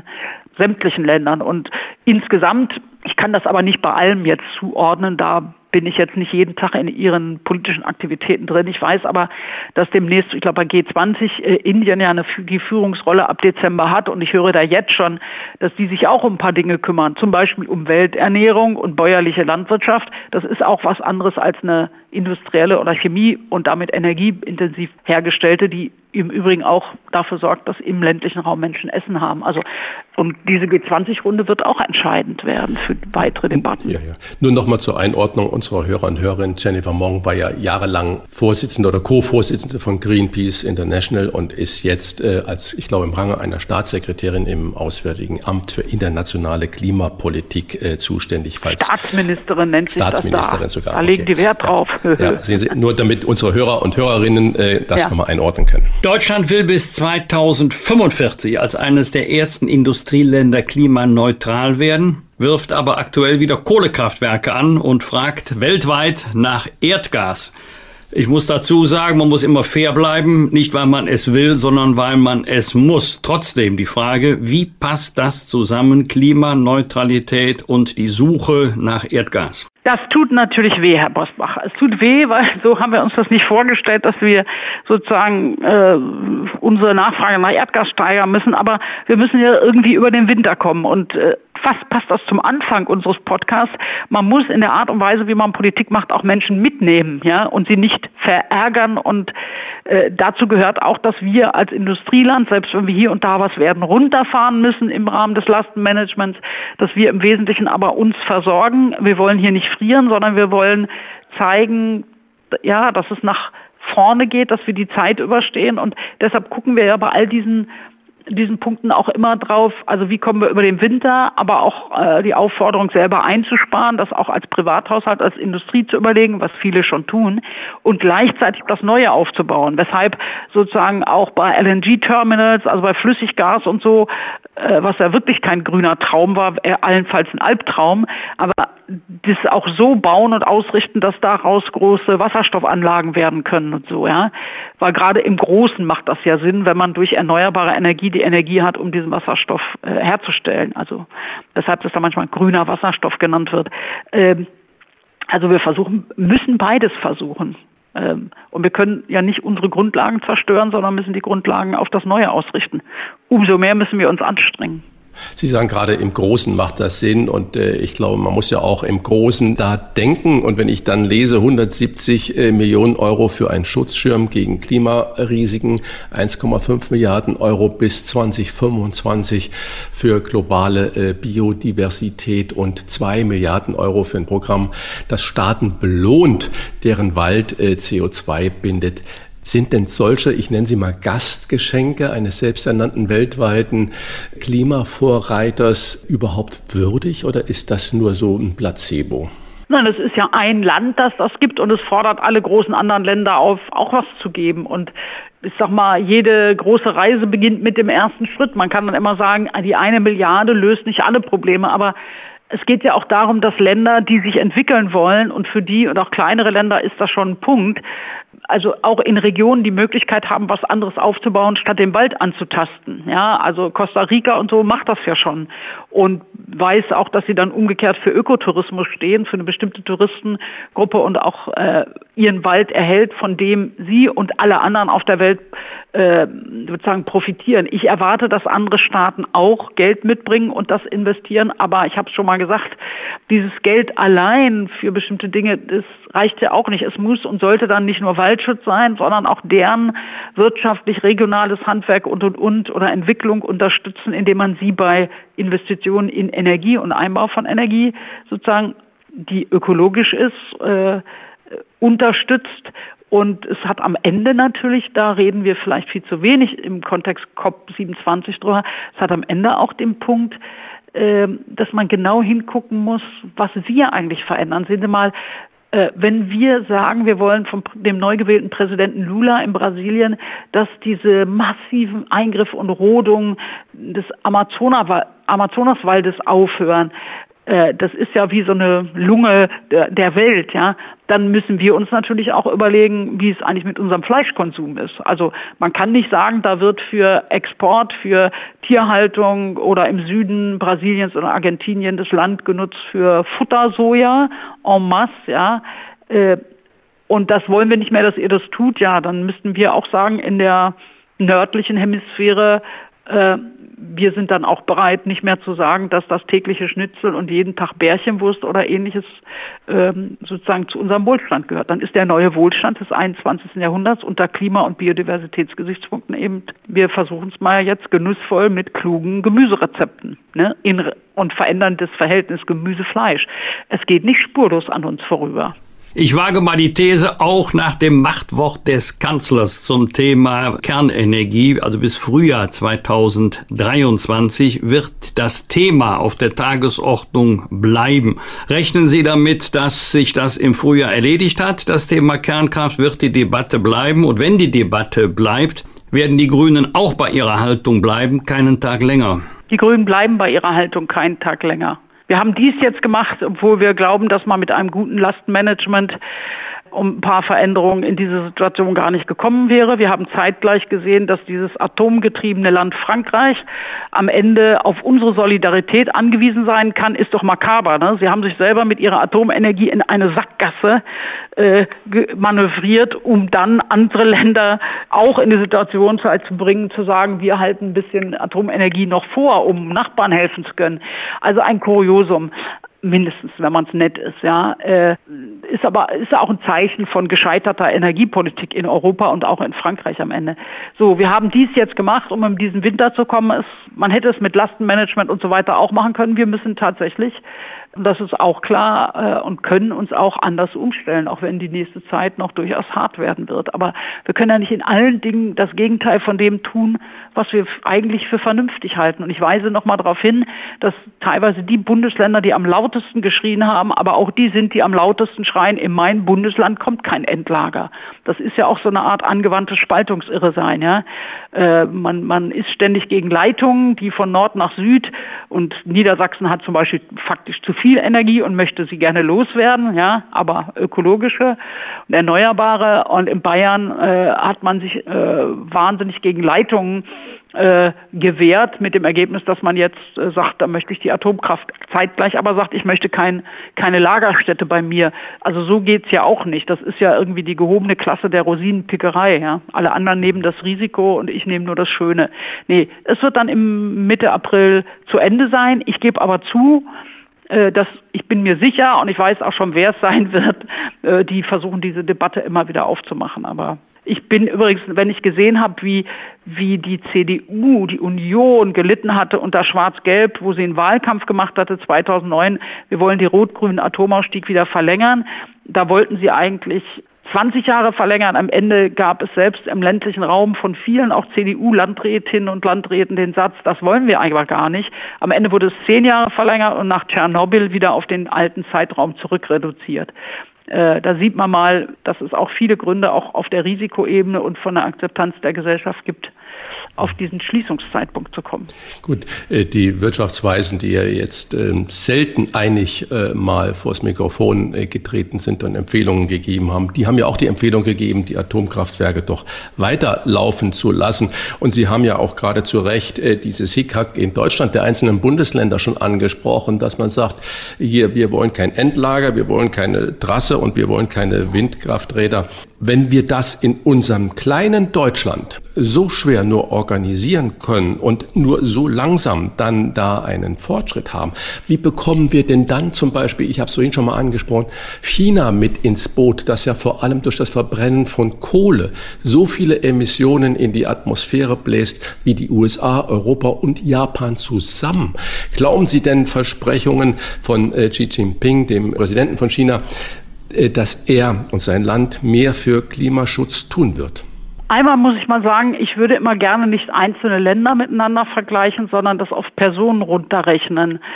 Äh, und soweit ich weiß, ist es ja so, dass die also sozusagen umgerechnet an Emissionen, die einzelne Chinesin oder Chinese bei ihrer Lebens- und Produktionsweise heute immer noch viel, viel weniger emittiert, als wir das als Europäer oder als Nordamerikaner tun. Das muss man auch sehen. Viele vergleichen immer die Staaten oder so äh, oder sagen, na ja, wenn wir nur zwei Prozent der Welt oder ein Prozent der Weltbevölkerung ausmachen. Ja, äh, das stimmt, aber wir wir sind aber zwei Prozent der Emissionen und irgendjemand muss mal zeigen, dass man äh, gut leben kann, ohne so viel zu emittieren und wir sind auch nicht mehr wert als ein Chinese oder eine Afrikanerin. Also dass wir uns mehr Rechte rausnehmen, den Globus hier irgendwie zu belasten und ähm, und nur von den anderen erwarten, dass sie sich klüger verhalten als wir. Also der Anspruch ist schon mal groß. Und bei der Frage, sag mal, wir haben noch eins immer gesehen. Also natürlich haben China und andere Schwellenländer und so sich immer nach einer einer nördlichen europäischen oder US-amerikanischen Lebensweise gesehen. Das sei das gute Leben. Das merkt man ja allein beim Fleischkonsum oder tierische Erzeugnisse, die früher gar nicht so viel gegessen haben, sondern das jetzt nachmachen. Das sei das gute Leben. Insofern ist es wichtig, dass wir jetzt vormachen, wir verändern uns wieder und das gute Leben ist anders definiert und vielleicht sogar noch besser, noch leckerer, noch bekömmlicher, noch gesünder. Ähm, und dann gibt es aber, glaube ich, auch eine, einen Punkt, den China selber hat. China hat ja auch immer die Spannung, die haben ja eine Menge an Demonstrationen da. Sie müssen dafür Sorge tragen, dass in den verschiedenen Regionen die Menschen in Jobs, Entwicklungsmöglichkeiten haben, mit Ernährung versorgt werden und so. Und da äh, weiß ich, dass sie auch also auch was Kohle anbetrifft, diese Gesundheitsfragen haben, also die Belastung von Gewässern und so.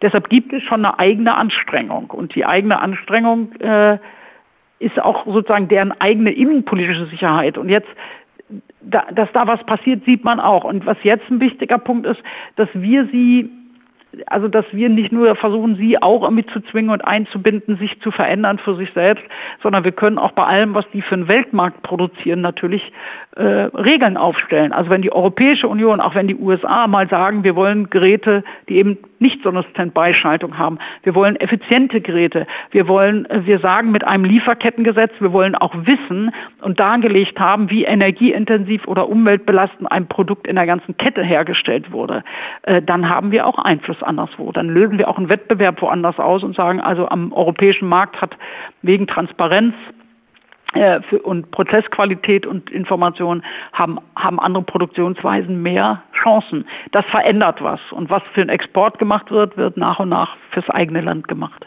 Also man muss das so, also als organische Entwicklung mitdenken und da musst du immer noch Druck und Vereinbarung und gut und so weiter machen, aber man muss auch sehen, dass es ja, in der Realität läuft. Ja. Zum Abschluss unseres Gespräches möchten wir gerne auf einen Erfolg eingehen, den Sie in dieser Woche vor dem Kammergericht in Berlin erzielt haben.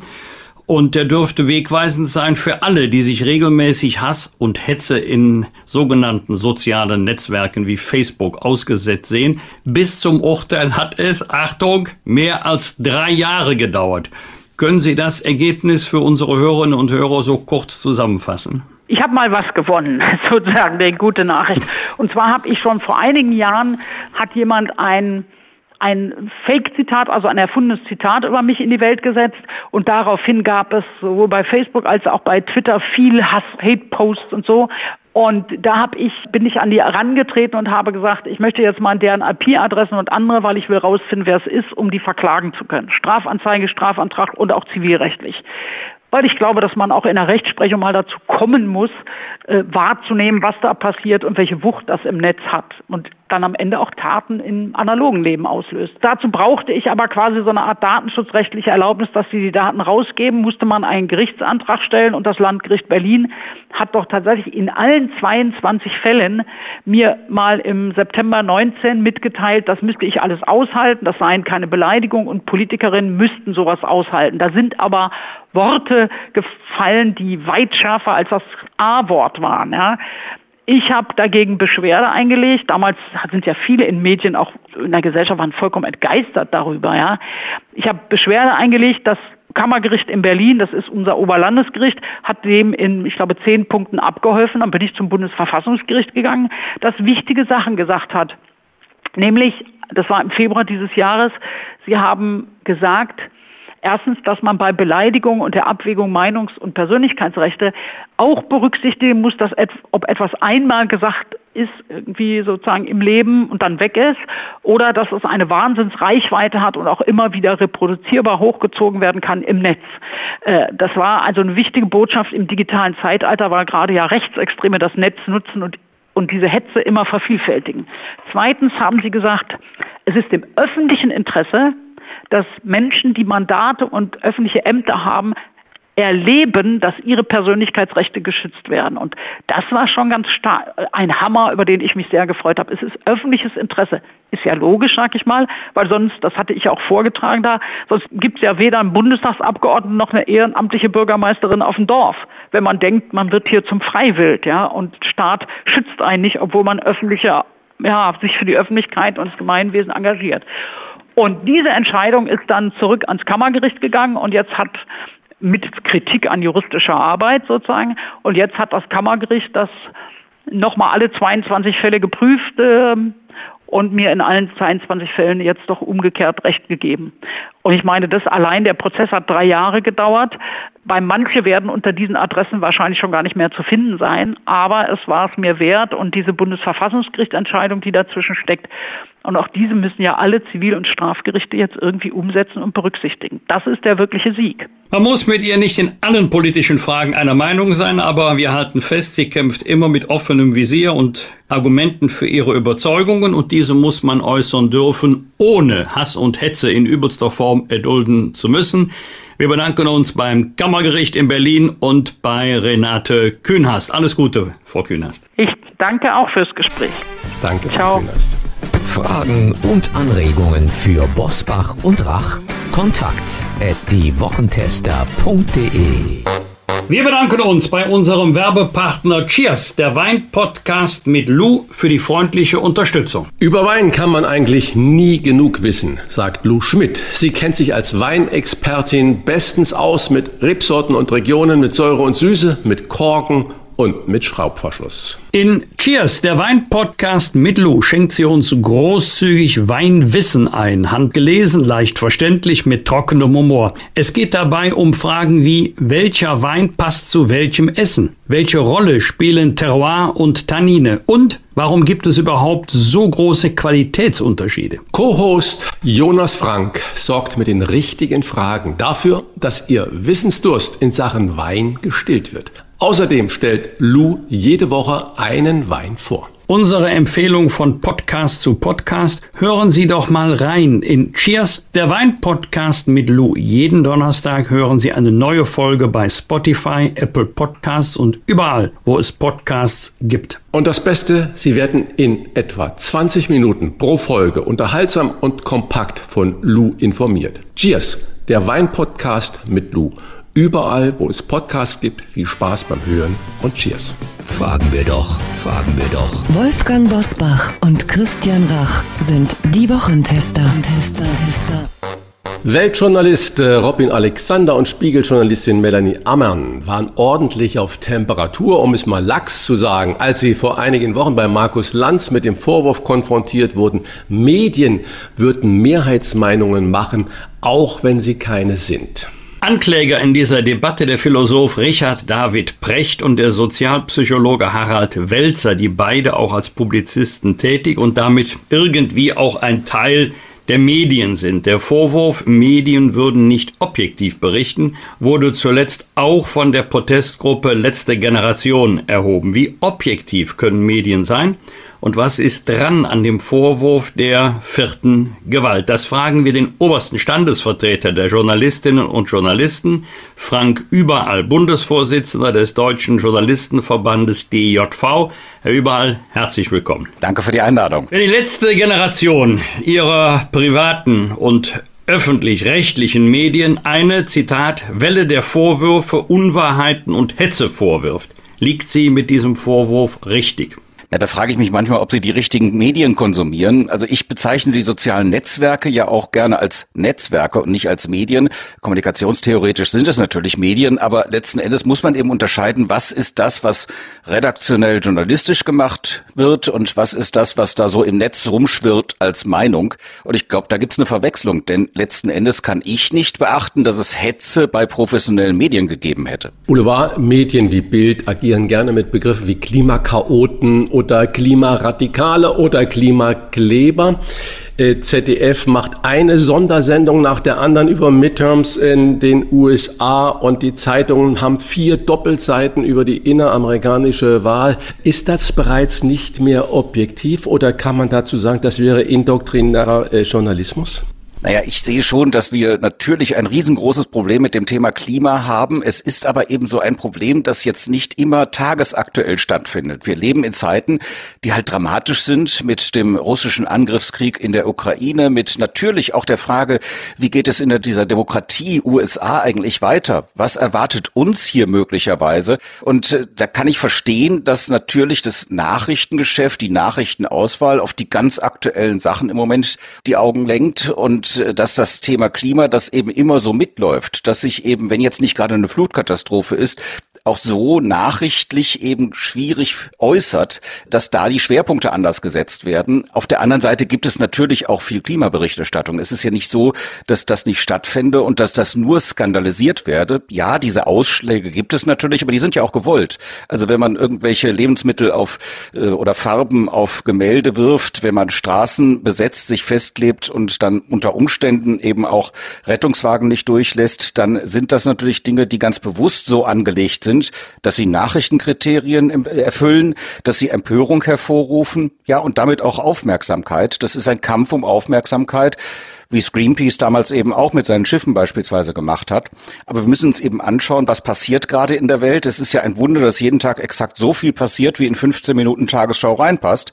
Ja, da muss man auswählen. Es ist auffällig, dass die pauschale Kritik an den Medien mittlerweile der Kritik an den Politikern gleicht und das nicht nur bei Pegida-Demos. Was kennen Sie also an Gründen oder was vermuten Sie an Gründen für dieses generelle Misstrauen?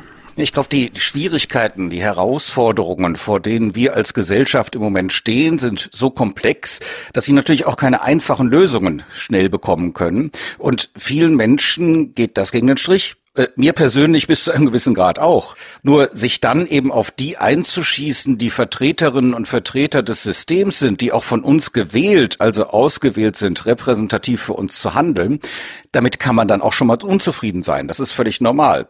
Nur es gibt eben ein so ja, erodierendes Grundvertrauen in Institutionen. Wir merken das ja auch bei Kirchen, bei Gewerkschaften, bei Parteien, dass viel weniger Menschen bereit sind, eben auch diesen langen Atem zu haben. Und langen Atem braucht man, wenn man komplexe Probleme lösen möchte.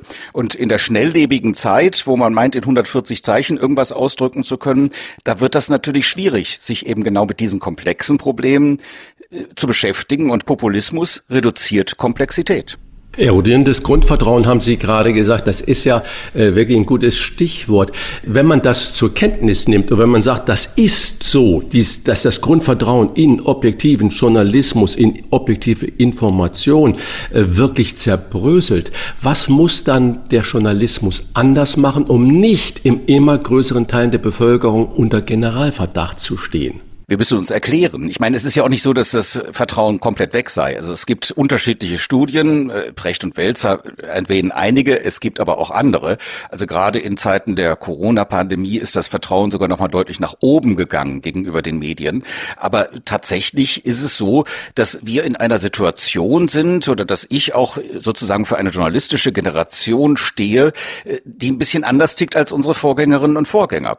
Denn früher war es so, dass man sozusagen als Prophet auf den Berg gestiegen ist und gesendet hat, aber kaum empfangen. Und das können wir uns heute nicht mehr leisten. Heute müssen wir tatsächlich den Wert unseres Berufs für die Gesellschaft erklären und das fällt uns insofern schwer, als dass wir in eigener Sache üblicherweise nicht aktiv geworden sind.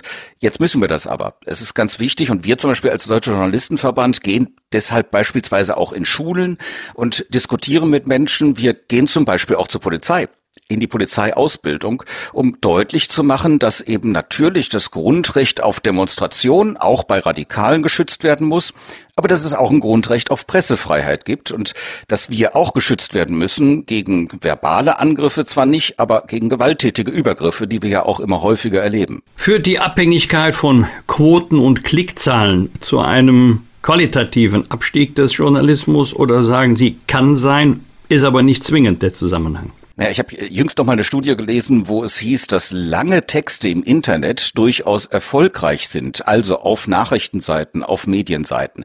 Also ich glaube, manchmal hat man in den Führungsetagen von Medienhäusern auch so ein bisschen das falsche Bild, dass man den beispielsweise Leserinnen und Lesern nichts mehr zumuten kann und versucht dann eben tatsächlich nur auf Clickbaiting zu setzen. Das ist keine nachhaltige Strategie und das erkennt ja zum Beispiel auch das Verlagshaus Funke, das jetzt sagt, wir wollen uns davon wieder etwas entfernen. Und insofern ist es gerade eine ganz spannende Zeit der Neuvermessung. Man muss sich ja auch historisch nochmal bewusst machen, die Zeitungsverlage vor allem haben ihre Inhalte kostenlos ins Netz gekippt, in der Hoffnung, damit vielleicht irgendwann Geld zu verdienen.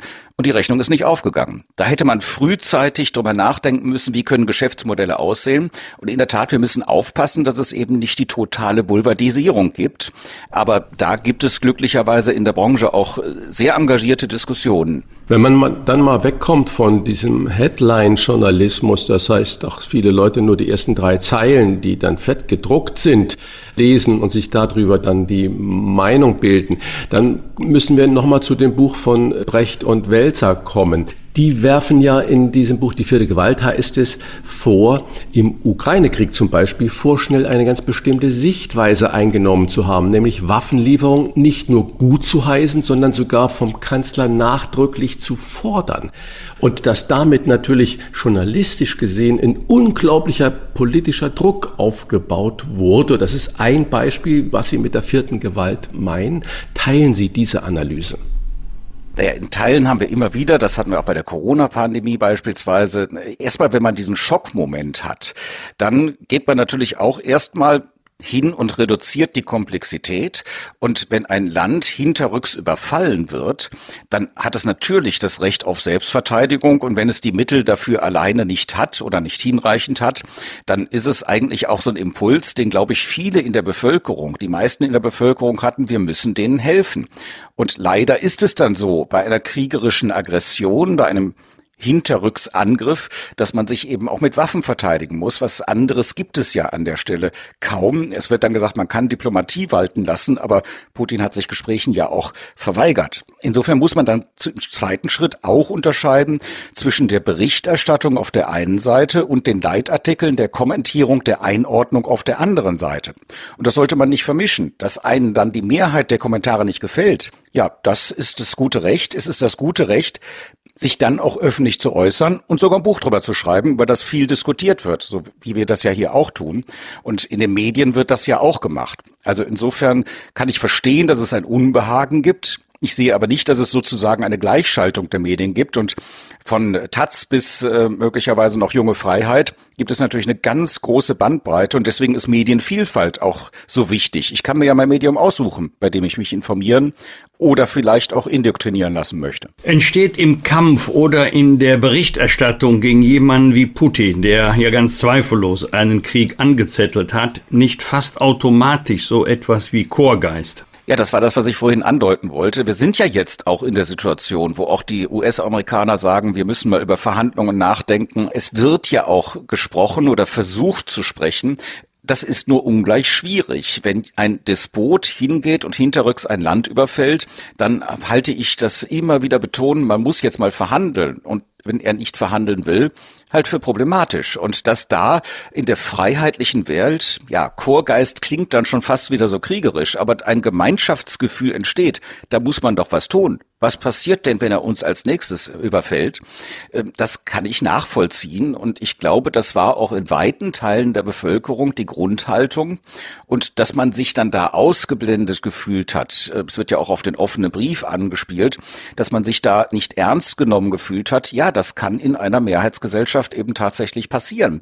Und das Schöne ist in einer Demokratie, dass wir Meinungsfreiheit haben und dass ja diese Position auch jetzt massiv in die Öffentlichkeit gekommen ist. Es ist ja nicht so, dass die unterdrückt wird oder das Buch möglicherweise verboten würde. Ähm, Sie sind ja freier Journalist und auch Professor ähm, für Journalismus, Medien und müssen kein einzelnes äh, Medium verteidigen. Wolfgang Bosbach hat gerade den Chorgeist angesprochen. Mal Hand aufs Herz.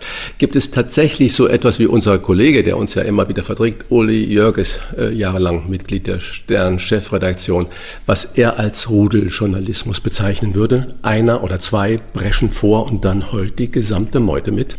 Natürlich gibt es Dinge, die besonders interessant sind und äh, wir haben bald wieder Weihnachten, da wird uns das auch so geschehen, dass wir uns natürlich, wenn wir mit der Familie zusammensitzen, dann auf der einen Seite erfahren, irgendjemand aus der Familie hat Abitur gemacht, vielleicht auch mit einer guten Note und alle gucken ganz beifällig und danach passiert dann irgendwas, es wird etwas erzählt, dass eine Tante, ein Onkel, weiß ich nicht, im Supermarkt gestohlen hat. Jetzt raten Sie mal, was die Weihnachtstage mehr diskutiert wird. Der gute Abiturabschluss?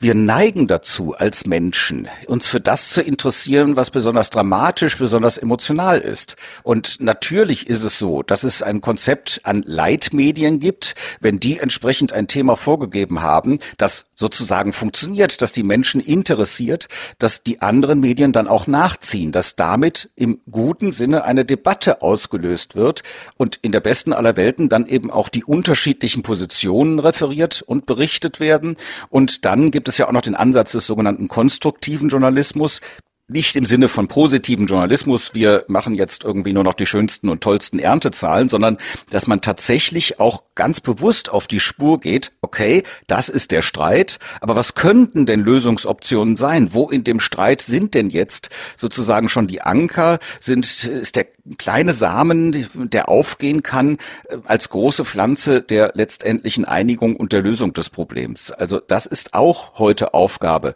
von Medien und dass sie eine Debatte strukturieren und dann entsprechend auch begleiten.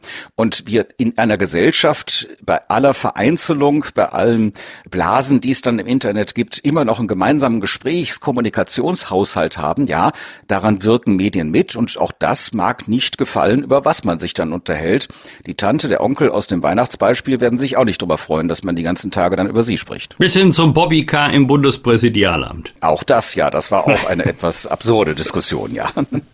In einer Allensbach-Umfrage von Juni 2021 haben 44 Prozent der Befragten angegeben, man könne in Deutschland seine Meinung nicht oder nicht mehr frei äußern. Zehn Jahre zuvor waren nur 26 Prozent der Auffassung. Was ist passiert, dass die Menschen das Gefühl haben, das sei heute so? Ich glaube, das hat weniger mit den professionellen Medien zu tun, sondern eher damit, dass wir natürlich gerade in den sozialen Netzwerken wirklich schwierige Situationen vorfinden. Also man kann ja tatsächlich nahezu keine Meinung dort äußern, ohne dass man angegriffen wird. Man hat den Eindruck, dass manche den ganzen Tag nur an der Tastatur sitzen und überlegen, wem kann ich denn als nächstes hier einen reinwirken, um letzten Endes Aufmerksamkeit zu bekommen. Und das funktioniert ja, dieses Konzept. Ich nenne das gerne immer den digital verlängerten Stammtisch. Äh, früher war es so, dass man einen Stammtisch hatte, der war in diesem abgesperrten Reich in, in der Kneipe, hinten drin, wo dann auch alles rauchgeschwängert war, wo man so üblicherweise jetzt nicht unbedingt reingegangen ist, sondern vielleicht eher vorne an der Theke sein, hier in Köln, Kölsch getrunken hat.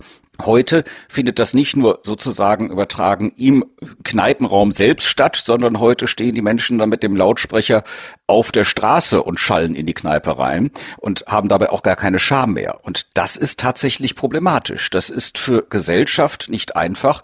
Und dann kann auch schnell dieser Eindruck entstehen, ich darf ja gar nicht mehr alles sagen.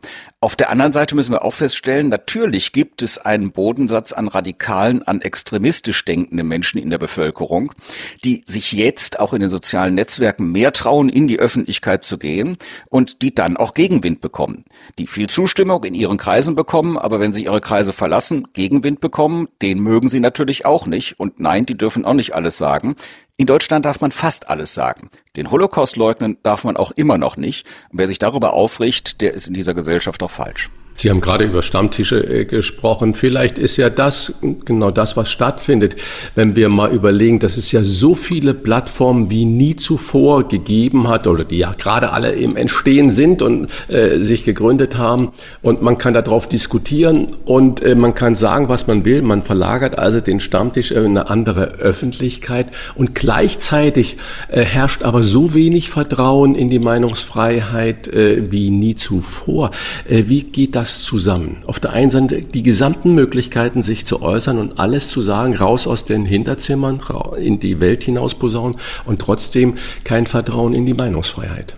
Ja, wenn jeder alles sagen darf, dann darf auch meine Gegnerin oder mein Gegner alles sagen und mir sagen, was ich sage, ist Unsinn. Und das haben wir, glaube ich, verlernt. Diese Resilienz, damit umzugehen, diese ja, äh, Kritikfähigkeit in eigener Sache.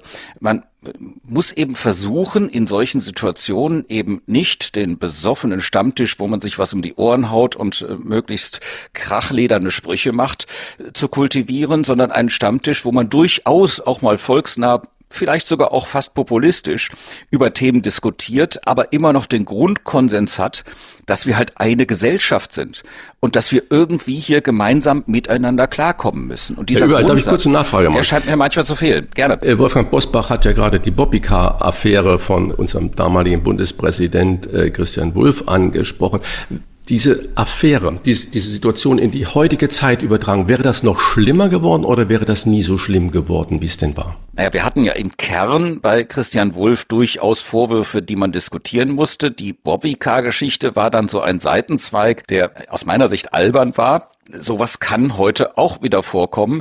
Ich glaube aber, dass zumindest die professionellen Medien hoffentlich auch aus dieser Situation was gelernt haben.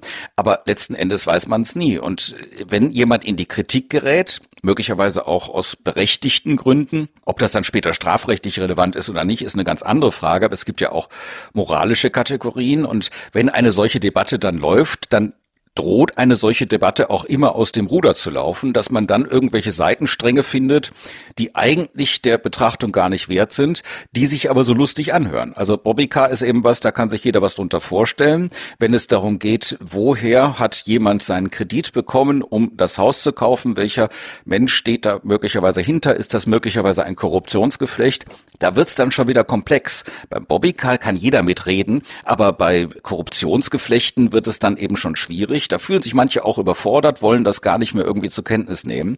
Und das ist dann eben wieder der Kern des Problems, darüber keine ernsthafte Debatte zu führen, sondern irgendwie aufgeregt einfach auch ein bisschen mitzuschreien. Grüne Politikerin Renate Künast hat einen Erfolg vor dem Berliner Kammergericht, woanders heißt das Oberlandesgericht, erzielt. Sie hat rund drei Jahre darum gestritten, dass Facebook ihr die Daten mehrerer Nutzerinnen und Nutzer herausgibt, die sie im Netz massiv beleidigt haben. Mit dem Urteil erhält Künast die Daten von zehn weiteren Nutzern. Denn das Gericht hat klare Grenzen gesetzt, dass Hass und Hetze nicht durch Meinungsfreiheit abgedeckt werden. Frage, wird das Auswirkungen auf Gästebücher, zum Beispiel in Talkshows oder anderen Sendungen mit Zuschauerbeteiligung haben? Na, ich hoffe, dass solche Gästebücher redaktionell betreut sind und dass man schon darauf achtet, dass solche Dinge dort nicht stattfinden. Es geht doch nicht, dass ich sie jetzt hier beleidige. Es geht erst recht nicht, dass ich sie jetzt hier mit dem Tode bedrohe. Und das darf auch natürlich im Netz nicht stattfinden und auch nicht, wenn ich mir eine Maske aufsetze, also eine digitale Maske. Das finde ich genau den richtigen Weg, an der Stelle jetzt zu sagen, nein, stopp, also ihr müsst euch auch hier anständig verhalten. Es geht ja nicht darum, eine abweichende Meinung möglicherweise auch zugespitzt zu formulieren. Hier geht es tatsächlich um Verletzungen des Persönlichkeitsrechts. Und äh, wenn ich mir anschaue, was über mich alles so im Netz kursiert, ich habe mir mal irgendwann den Spaß gemacht, äh, die schlimmsten Zuschriften schön auf Klaviermusik. Ich komme ja vom Radio, dann mit meiner Stimme tragend, das auf Klaviermusik vorzulesen, ja, um mich da so ein bisschen dran abzuarbeiten. Aber in dem Moment, wo es eben auch ganz konkrete Bedrohungen sind, wo man eingeschüchtert werden soll und eben tatsächlich jetzt nicht gedroht wird, du verlierst deinen Job oder ähnliches, sondern tatsächlich mit dem Tod gedroht wird, da ist eine Grenze überschritten, die wir auch gesellschaftlich hochhalten sollten, diese Grenze. Also wir sollten immer noch miteinander als Menschen umgehen. Das Netz vergisst nie, ist ein sogenanntes Elefantengedächtnis. Nochmal zu Brecht und Welser. Die sind ja bisher wirklich sehr gerne in allen möglichen Talkshows und in den Medien präsent gewesen. Sie sind für den Erfolg Ihrer Bücher oder dieses Buches natürlich auch auf den Medien angewiesen. Was glauben Sie denn Ihre persönliche Einschätzung? Wie nachtragend ist Ihre Branche? Wagen Sie da eine Prognose? Werden die beiden noch weiterhin genauso häufig eingeladen? Das denke ich schon. Ich meine, das Konzept funktioniert ja, das Konzept der Werbung für dieses Buch, für diese Positionen, ja, und auch für diese Personen. Und äh, ich persönlich habe das Buch auch sehr intensiv gelesen und wenn ich dann von amtierenden Medien, dieser Begriff kommt immer wieder vorlese, dann liest sich das natürlich als Kampfbegriff. Also so ein bisschen drohend mit dem Zeigefinger, ihr amtiert nur und eure Legislatur ist bald vorbei und dann kommt was ganz anderes. Da wird aber nicht gesagt, was da kommen soll. Und an manchen Stellen finde ich das Buch auch relativ unscharf, wenn wenn es dann äh, beispielsweise darum geht, dass ein Thema ausgelöst worden sei von Twitter. Und das Thema ist tatsächlich von Böhmermann und seiner Fernsehshow, also amtierende Medien, ausgelöst worden, um im Duktus von Precht und Welzer zu bleiben. Und letzten Endes der in Anführungsstrichen Tweet, der da zitiert wird und auf den sich dann in der Argumentation bezogen wird, ist gar kein Tweet, weil es ist gar nicht von der Plattform Twitter. Also es ist zuweilen schon schwierig und man muss sich als Journalist tatsächlich dran gewöhnen. Aber das gehört bei uns ja auch zum Alltag und äh, die Grenze des Beschimpfens, ja, womöglich noch des Bedrohens, die ist bei Precht und Wälzer nur wirklich nicht überschritten. Jemand, der mir mit dem Knüppel auf den Kopf haut, den lade ich auch nicht mehr in eine Sendung ein. Aber jemand, der nur den rhetorischen Knüppel rausholt und sich aufregt, ja natürlich, das gehört zur Gesellschaft und insofern gehe ich nicht davon aus, dass den beiden das geschadet hat und dem Kontostand wird es auch nicht geschadet haben, nachdem sie ihr Buch ja offensichtlich sehr gut verkauft haben. Es steht ja jetzt schon seit längerer Zeit auf Platz eins der Spiegel Bestsellerliste im Bereich Sachbuch. Danke für dieses Gespräch über Medien mit einem, der in den Medien aktiv ist. Danke an Ihre Einschätzung, Professor Frank Überall, Professor für Journalismus und Kommunikation und auch Bundesvorsitzender des DJV. Vielen Dank und bis bald. Alles danke, Gute. Herr Rosbach, danke, Herr Rach.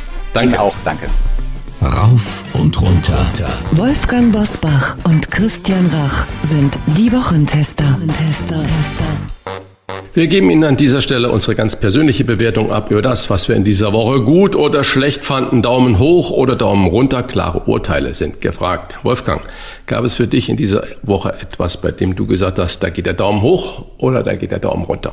Also halten wir den Daumen zunächst mal in der Waage. Ich habe mich schon gewundert oder wundere mich immer noch über die aktuelle Berichterstattung über das Ergebnis der Midtermswahlen in den USA. Hätte ich nur die Überschriften gelesen, dann wäre ich der festen Überzeugung gewesen, die Republikaner haben krachend verloren und die Demokraten haben haushoch gewonnen. Nur wenn man das Kleingedruckte gelesen hat, hat man ja überhaupt erfahren, dass es genau umgekehrt war. Also der Tenor war, die rote Welle, rot ist die Farbe der Republikaner, ist ausgeblieben, große Pleite für Donald Trump. Und da musste man schon ganz bis zum Ende lesen. Ach übrigens, die Demokraten haben dann doch an Sitzen eingebüßt ist ja noch nicht der letzte Stimmzettel ausgezählt. Wir können das ja mal auf den Sport übertragen. Christian, wenn man damit rechnet, dass ein Verein 4-0 gewinnt, aber nur 1-0. Da gehen die drei Punkte an den Gegner, der verloren hat, weil ja der Favorit nicht so hoch gewonnen hat, wie er eigentlich hätte gewinnen müssen. Dann sähe auch die Tabelle mal ganz anders aus. Daumen hoch mal äh, für die Berichterstattung in der neuen Züricher Zeitung. Also ich habe mich dabei erwischt als Oldschool. Ich lese wirklich noch viel Zeitung dass ich doch mit immer größerem Vergnügen die NZZ lese, weil sie ein bisschen gelassener ist. Also da ist nicht immer nur Alarm und immer nur Katastrophe. Ich mache das mal deutlich an einem Artikel von Björn Lomborg. Gute Nachrichten mitten im Klimawandel. So, bevor sich jetzt jemand aufregt über die sprachliche Kombination Klimawandel und gute Nachrichten, hier wird nicht der Klimawandel geleugnet, hier werden nicht die Folgen geleugnet, hier wird auch nicht geleugnet der Anteil der Menschen, vor allen Dingen seit der Industrialisierung an dem Klimawandel Klimawandel. Aber in diesem Artikel gibt es viele Zahlen, viele Fakten. Leute, es wird nicht alles schlechter. Es gibt auch gute Nachrichten. Das vermisse ich etwas in der Berichterstattung in alternativen Medien. Mich hat der Artikel deshalb interessiert, weil ich vor Jahren mal sein Buch Cool It gelesen habe von Björn Lomborg, warum wir trotz Klimawandels einen kühlen Kopf bewahren sollten. Ich habe manchmal ähm, das Gefühl, gute Nachrichten unbedingt weglassen, damit die Ernsthaftigkeit der Folgen des Klimawandels äh, nicht bestritten werden. Es gibt ja ohnehin genügend, ähm, die den Klimawandel leugnen oder dass der Mensch seinen Beitrag dazu leistet. Aber wenn wir gute Nachrichten haben, dann sollten wir sie nicht verschweigen. Ähm, und dann Daumen hoch für Armin Laschet und ähm, Joachim Stamp. Damals war Armin Laschet Ministerpräsident Nordrhein-Westfalen. Joachim Stamp war der stellvertretende Ministerpräsident. Was sind die beiden beschimpft worden, als sie mal geäußert haben, dass die Corona-Restriktionen in Kindergärten, Grundschulen mehr Nachteile als Vorteile hätten für die Kinder, haben sie Verhältnismäßigkeit ähm, der Maßnahmen bestritten. Was hat das einen Ärger gegeben.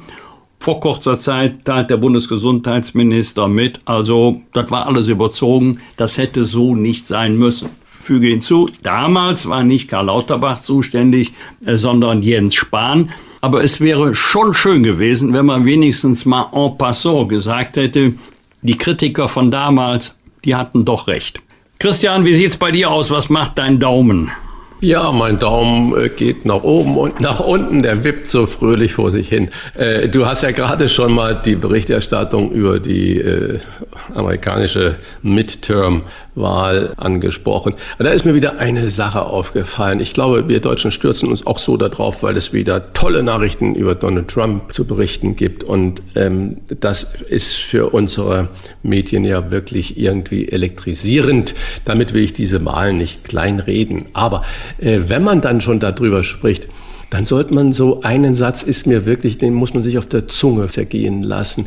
Donald Trump hat ja gesagt, er will am 15. eine große, eine sehr, sehr große Ankündigung machen und dann parallel dazu siegte der Gouverneur äh, Ron DeSantis heißt er, glaube ich, in Florida, dem Heimatland oder dem, dem Wohnsitzland von Donald Trump. Und man sagt DeSantis ja ebenfalls Ambitionen nach, erstens Parteivorsitz der Republikaner und auch vielleicht als Präsidentschaftskandidat der Republikaner in zwei Jahren anzutreten. Reaktion von Trump und dafür ganz klar Daumen runter, weil es, oder man könnte auch sagen Daumen hoch, weil es so entlarvend ist. Ich zitiere. Sollte er kandidieren, werde ich Ihnen Sachen über ihn sagen, die nicht sehr schmeichelhaft sind. Ich weiß mehr über ihn als jeder andere, außer vielleicht seiner Frau. Mit so einem Satz, mit so einer Aussage offenbart sich das gesamte Wesen von Donald Trump. Und das finde ich äh, toll, dass wir das hier bei uns zitieren dürfen. Und das ist äh, eine Pressefreiheit, die wir da nicht hoch genug aufhängen können. Daumen runter für die Reaktionen auf das 9-Euro-Ticket. Das wurde, natürlich hat sich der Bund mit den Ländern geeinigt über die Zahlung Zuschüsse, was wer wie bezahlt. Ganz Deutschland freut sich irgendwie darüber, ob es jetzt zu teuer ist oder ein bisschen zu billig ist oder sonst was, dass das 9-Euro-Ticket ab 1. Januar wieder kommen soll. Aber äh, was ist die erste Reaktion der Bahn oder der Verkehrsverbundsysteme Gejammere und Gezetere. Äh, es wird als erstes kundgetan, was nicht geht, anstatt sich sofort an die Arbeit zu machen und ähm, dem Deutschland-Ticket dann spätestens zum 1. Januar anbieten zu können. In einem vermeintlichen Hochtechnologieland, wie Deutschland das ja ist, äh, wird zuerst nur darüber gesprochen, was eigentlich nicht geht und nicht das, dass wir sagen, okay, das ist jetzt eine Herausforderung, aber wir haben es beim 9-Euro-Ticket äh, bewiesen, dass das geht. Und genauso äh, kriegen wir das natürlich jetzt auch bei diesem 49-Euro-Ticket hin und zwar pünktlich hin. Im Zuge dessen nochmal eine Anekdote von der Bahn. Am Dienstag oder am Montag war es, sollte ein ICE in Wolfsburg halten und zwar um 23.04 Uhr. Was macht dieser ICE? Fährt ohne Halt durch den Bahnhof von Wolfsburg zurück. So, und jetzt kommt das Entscheidende. Warum der Zug in Wolfsburg nicht gehalten hat, konnte der Bahnsprecher überhaupt nicht sagen. Der Vorfall werde intern noch geprüft, heißt es von der Bahn. Und aufgrund der Schichtdienst des Lokführers sei es nicht möglich gewesen, die Kolleginnen und Kollegen zeitnah zu erreichen.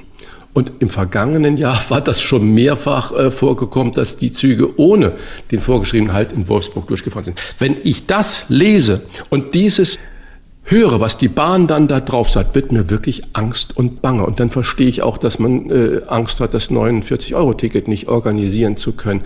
Da fährt ein riesen ICE durch einen großen Bahnhof wie Wolfsburg durch und die Bahn weiß nicht warum. Und die Bahn kann die Lokführer nicht erreichen, weil die armen Leute ja Schichtdienst haben. Das muss man sich auf der Zunge zergehen lassen. Genauso fehlen mir die Worte, dass es immer noch Fußballidioten gibt. Ich gucke wirklich gerne Fußball. Ich bin auch bei gegnerischen Fenstern da.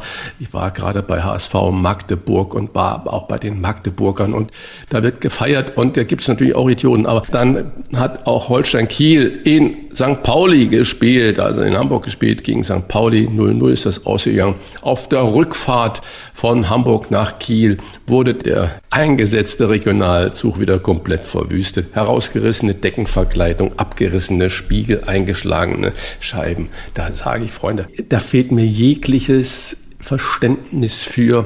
Das ist genauso wie die, man blockiert Straßen und die Allgemeinheit muss das tragen. Dann sind da 300 Idioten in so einem Zug drin, äh, die dann den Zug zerlegen. Warum? Was ist das für eine Befriedigung? Was steckt dahinter? Es ist also mir ein äh, Rätsel. Daumen runter für Anwohnerparken. Generell ist es ja erstmal eine gute Sache.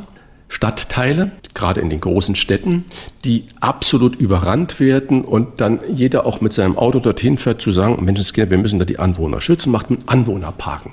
Aber dann wird das stur verfolgt. Da gibt es in Hamburg das größte Kinderkrankenhaus, das ist mitten in einem Wohngebiet, das ist dort gewachsen. Dort sind äh, weit über 1000 Mitarbeitende, die im 24-Stunden-Schichtdienst dort arbeiten. Das Krankenhaus hat man mit Anwohnerparkflächen umgeben. Das heißt, viele der Mitarbeiter, die nicht dort direkt wohnen, die meisten wohnen dort nicht, weil es ist ein Innenviertel, da sind die Preise sehr, sehr hoch. Das kann sich der normale Mitarbeitende aus so einem Kinderkrankenhaus überhaupt nicht leisten. Die kommen von außerhalb, aus dem Speckgürtel. Das Krankenhaus hat versucht, mit der Verkehrsbehörde, die grün geführt ist in Hamburg, einen Kompromiss zu machen, dass es für bestimmte Straßen das aufgehoben wird. Nein, nein, nein. Es ging so weit, jetzt klagt das Krankenhaus. Sehr wahrscheinlich wird sich in Nürnzürmer und Staunen auch die Mitarbeiter des Polizeipräsidiums in Hamburg-Alsterdorf anschließen. 70 Prozent der dort tätigen Polizisten, Bereitschaftspolizei, Sondereinsatzkommandos und so weiter wohnen außerhalb von Hamburg. 70 Prozent. Es gibt aufgrund der engen Bebauung so gut wie keine Parkplätze. Die Polizei muss rund um die Uhr einsatzbereit sein. Die Polizeigewerkschaft hat mal ausgerechnet, wenn jemand in Rheinfeld, kleiner Vorort von Hamburg wohnt, der braucht mit den öffentlichen Nahverkehrsmitteln zweieinhalb Stunden. Nicht am Tag, sondern für eine Fahrt dorthin zu kommen. Und es wohnen einige Polizisten in Rheinbeck oder in Pinneberg oder in Bad Bramstedt und so weiter. Da sollte die Politik aufhören, mit der ideologischen Brille zu gucken, sondern pragmatisches Handeln machen. Klar, Bewohner schützen, aber dort, wo es systemrelevante Infrastruktur ist, und ich würde mal behaupten, ein Kinderkrankenhaus ist absolut systemrelevant. Die Polizeipräsidium, Polizeizentrale ist absolut systemrelevant. Muss es andere Lösungen geben? Was wird? Was wird? Wolfgang Bosbach und Christian Rach sind die Wochentester. Wochentester. Der Mediziner Dietrich Grönemeyer wird am Samstag 70. Er ist Radiologe, erfolgreicher Autor von Werken wie Mein Rückenbuch oder der kleine Medikus. Und er ist auch der Bruder des berühmten Sängers Herbert Grönemeyer. Wolfgang, bist du beiden schon mal persönlich begegnet? Und wenn ja, wie war das Verhältnis? Also weder Dietrich Grönemeyer, jedenfalls nicht bewusst, noch dem kleinen Medikus. Aber ich weiß, wenn ich den Satz sagen würde, ich habe Rücken, dann wäre ich bei Dietrich Grönemeyer aber garantiert an der richtigen Adresse. Allerdings bin ich zweimal, wenn auch nur aus ganz großer Entfernung, Herbert Grönemeyer begegnet. Einmal in der Längstes Arena in Köln bei einem Konzert und was mir besonders in Erinnerung geblieben ist, Arm in Arm mit dem ehemaligen Präsidenten des Deutschen Bundestages Norbert Lammert im Stadion in Bochum. Und das kannst du dir ja vorstellen, Christian, wenn Grönemeyer Bochum singt im Stadion von Bochum, da Dann bekommst du Gänsehaut. Ja, ja das glaube ich. Am Montag beginnt deutschlandweit die Gründerwoche, auch nicht gegendert.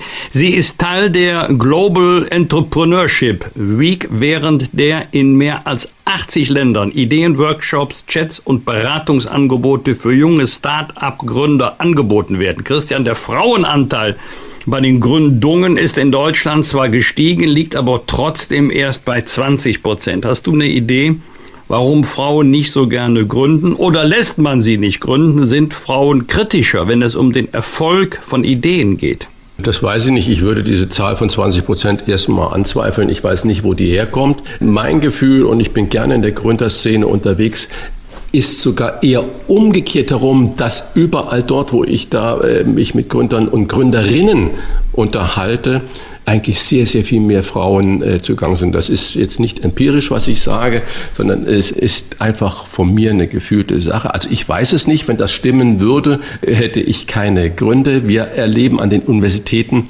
in so vielen Studiengängen, die früher Männer dominiert waren, dass da Frauen unglaublich auf der Überholspur sind. Und ich glaube, dass das auch in der Gründerszene so ist. Ich würde so eine Zahl ein bisschen anzweifeln. Ich äh, sehe, dass wir so viele junge Frauen haben, die wirklich äh, gründen mit Männern zusammen und dass die überhaupt keinen Unterschied mehr machen. Ist es eine Frauengründung oder eine Männergründung, weil es spielt eigentlich überhaupt keine Rolle. Hauptsache, die jungen Leute arbeiten zusammen und bringen Ideen, die unser Land, sei es auf dem Klimapolitik, Energiepolitik oder auch mit vielen kleinen, tollen Innovationen nach vorne. Darum geht es, egal ob Männer oder Frauen. Mein Gefühl ist, die Frauen sind ganz, ganz vorne mit dabei. Eine kurze Ergänzung von mir. Die Zahl kommt aus Wo dieser die Woche. Zahl Ja. Genau, die kommt vom Startup-Verband und dem Online-Personalvermittler Stepstone. Die haben eine Erhebung gemacht in diesem Jahr und machen diese Erhebung relativ regelmäßig. Und die IFO-Studie sagt, der Frauenanteil an im Handelsregister erfassten Gründungen im Jahr 2021 lag bei 16 Prozent. Dann muss ich da meine Aussagen korrigieren. Mein persönliches persönliches Empfinden ist da ein anderes und äh, ich glaube nicht, dass Gründung eine Männerdomäne ist. Am Montag vor 20 Jahren hat die Bundesregierung einen Staatsvertrag mit dem Zentralrat der Juden geschlossen. Die Mittel für die Integrationsarbeit des Zentralrats der Juden in Deutschland wurden mit dem Staatsvertrag auf rund drei Millionen Euro erhöht. Wolfgang, was bedeutet es, einen Staatsvertrag zu schließen? Ja, Private schließen Verträge untereinander, Arbeitsvertrag, Mietvertrag, Unternehmen schließen Verträge oder Private mit Unternehmen und, und umgekehrt. Und äh, bei den Staatsverträgen sind wir im völkerrechtlichen Bereich. Ich will nur mal zwei Beispiele nennen. Natürlich, da werden sich noch viele dran erinnern können, an den Staatsvertrag zwischen der Bundesrepublik Deutschland und der DDR, die es damals noch gab, vor dem Beitritt zur Bundesrepublik vom 18. September 1990. Da wird also geregelt, unter welchen Bedingungen die DDR der Bundesrepublik beitreten wird. Und natürlich die Verträge der Europäischen Union als ähm, rechtliche Basis für das Zusammenarbeiten der Länder in einer großen supranationalen Gemeinschaft. Am Dienstag wird der große Auftritt von Ex-Präsident Donald Trump erwartet, wo mit seiner Präsidentschaftsbewerbung für 2024 gerechnet wird. Trump hatte vorher eine, Zitat, sehr große Mitteilung für den 15. November angekündigt. Amtsinhaber Joe Biden hat noch nicht offiziell erklärt, ob er in zwei Jahren wieder antreten wird. Christian, würde die Welt mit Trump noch unsicherer werden? Ja, äh, noch kurz zu Biden. Der hat am Donnerstagmorgen tatsächlich erklärt, dass er auch für eine zweite Amtszeit zur Verfügung stehen würde, wenn nicht gravierendes dagegen sprechen würde. Also er hat sich auch committed und sagt, er wirft eigentlich seinen Hut nochmal ins Rennen. Ja, Trump ist ein Egoman, ein Egozentriker, dessen Welt sich nur um sich selbst herum dreht. Und die vier Jahre Trump haben mir gereicht. Und ich glaube, keiner auf der Welt braucht Trump wieder. Nur Trump braucht sich selbst wieder in der Welt. Ausschließen würde ich das nicht, dass er das doch macht. Und vielleicht ist er, du hast ja vorhin gesagt, die Republikaner haben ja gewonnen, aber nicht so hoch, wie Trump das vorausgesagt hat. Vielleicht wird er kritisch und äh, selbstkritisch, aber ich glaube, dass äh, die Dinge, wie du es auch vorhin richtig eingeschätzt hast, dass er aus persönlichem Interesse, weil ich sieben politische Verfahren, neun geschäftliche Verfahren, Gerichtsverfahren warten auf ihn, dass er glaubt, damit diesen Dingen aus dem Weg gehen zu können. Ob die Welt gefährlicher würde mit Trump, unberechenbarer, direkter, konfrontativer, mit Sicherheit, ja. Und ich hoffe, dass es Trump nicht wird. Aber ich sage auch, Wer kommt nach Putin, wird das besser? Wir wissen das alles nicht. Wer kommt nach Trump, wird das besser? Das wissen wir auch nicht. Deswegen, wir müssen sowieso immer damit leben, mit dem, was da kommt. Und wir haben es als Wähler und Wählerinnen immer in der Hand, bei uns das Kreuz so zu machen, dass wir sagen, damit sind wir zufrieden. Am Mittwoch sagt Kanzlersohn Walter Kohl im Berufungsverfahren zwischen Maike Kohl-Richter und dem Autor Heribert Schwan vor Gericht aus. In dem seit Jahren währenden Dauerstreit will die Witwe des Altkanzlers Helmut Kohl erreichen, dass Zitate aus dem 2014 erschienenen Buch Vermächtnis, die Kohl-Protokolle, nicht mehr verbreitet werden dürfen. Der Kohlsohn hatte sich auf sein Zeugnisverweigerungsrecht berufen, doch das Oberlandesgericht Köln hat entschieden, dass er erscheinen muss. Wolfgang, warum verweigert der Sohn von Kohl das Zeugnis und zweitens wird es je Ruhe geben im Streit mit Maike Kohl-Richter? Was ist deine Vermutung? Also ich kenne seine Motive nicht, aber wenn das OLG Köln entschieden hat, dann muss er erscheinen. Dann ist er übrigens auch zur Wahrheit verpflichtet. Ich muss ehrlich gestehen, Christian, am Anfang habe ich die verschiedenen Rechtsstreitigkeiten mit Interesse verfolgt, Mittlerweile habe ich aber den Überblick verloren, was ist jetzt Streitgegenstand und welcher Streitgegenstand befindet sich in welchem Verfahrensstadium. Mehr ist das alles zu viel. Es stellt sich auch die Frage, ist das eigentlich alles im Sinne von Helmut Kohl? Das interessiert mich schon deshalb, weil ich ja jahrelang sein Büronachbar war, unter der schönen Adresse unter den Linden 71. Also ich glaube, wenn er wüsste oder wissen könnte, was jetzt alles posthum passiert, einschließlich der Auseinandersetzungen über das Grab von Helmut Kohl. Er wäre nicht sonderlich begeistert. Und wird es je Ruhe geben? Ja, nach Ausschöpfung restlos aller rechtlichen Möglichkeiten und Instanzen. Vorher nicht, jedenfalls fürchte ich das. Bosbach und Rach.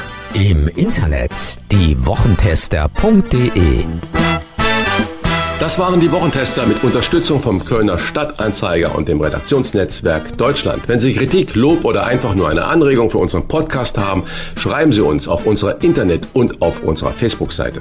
Fragen gerne per Mail an kontakt@diewochentester.de und wenn Sie uns auf einer der Podcast-Plattformen abonnieren und liken, freuen wir uns ganz besonders. Und hören können Sie uns ab sofort auch über die neue RND-App und Smart Speaker wie Alexa. Einfach mal ausprobieren. Danke für Ihre Zeit. Die neue reguläre Folge hören Sie am Freitag um 7 Uhr.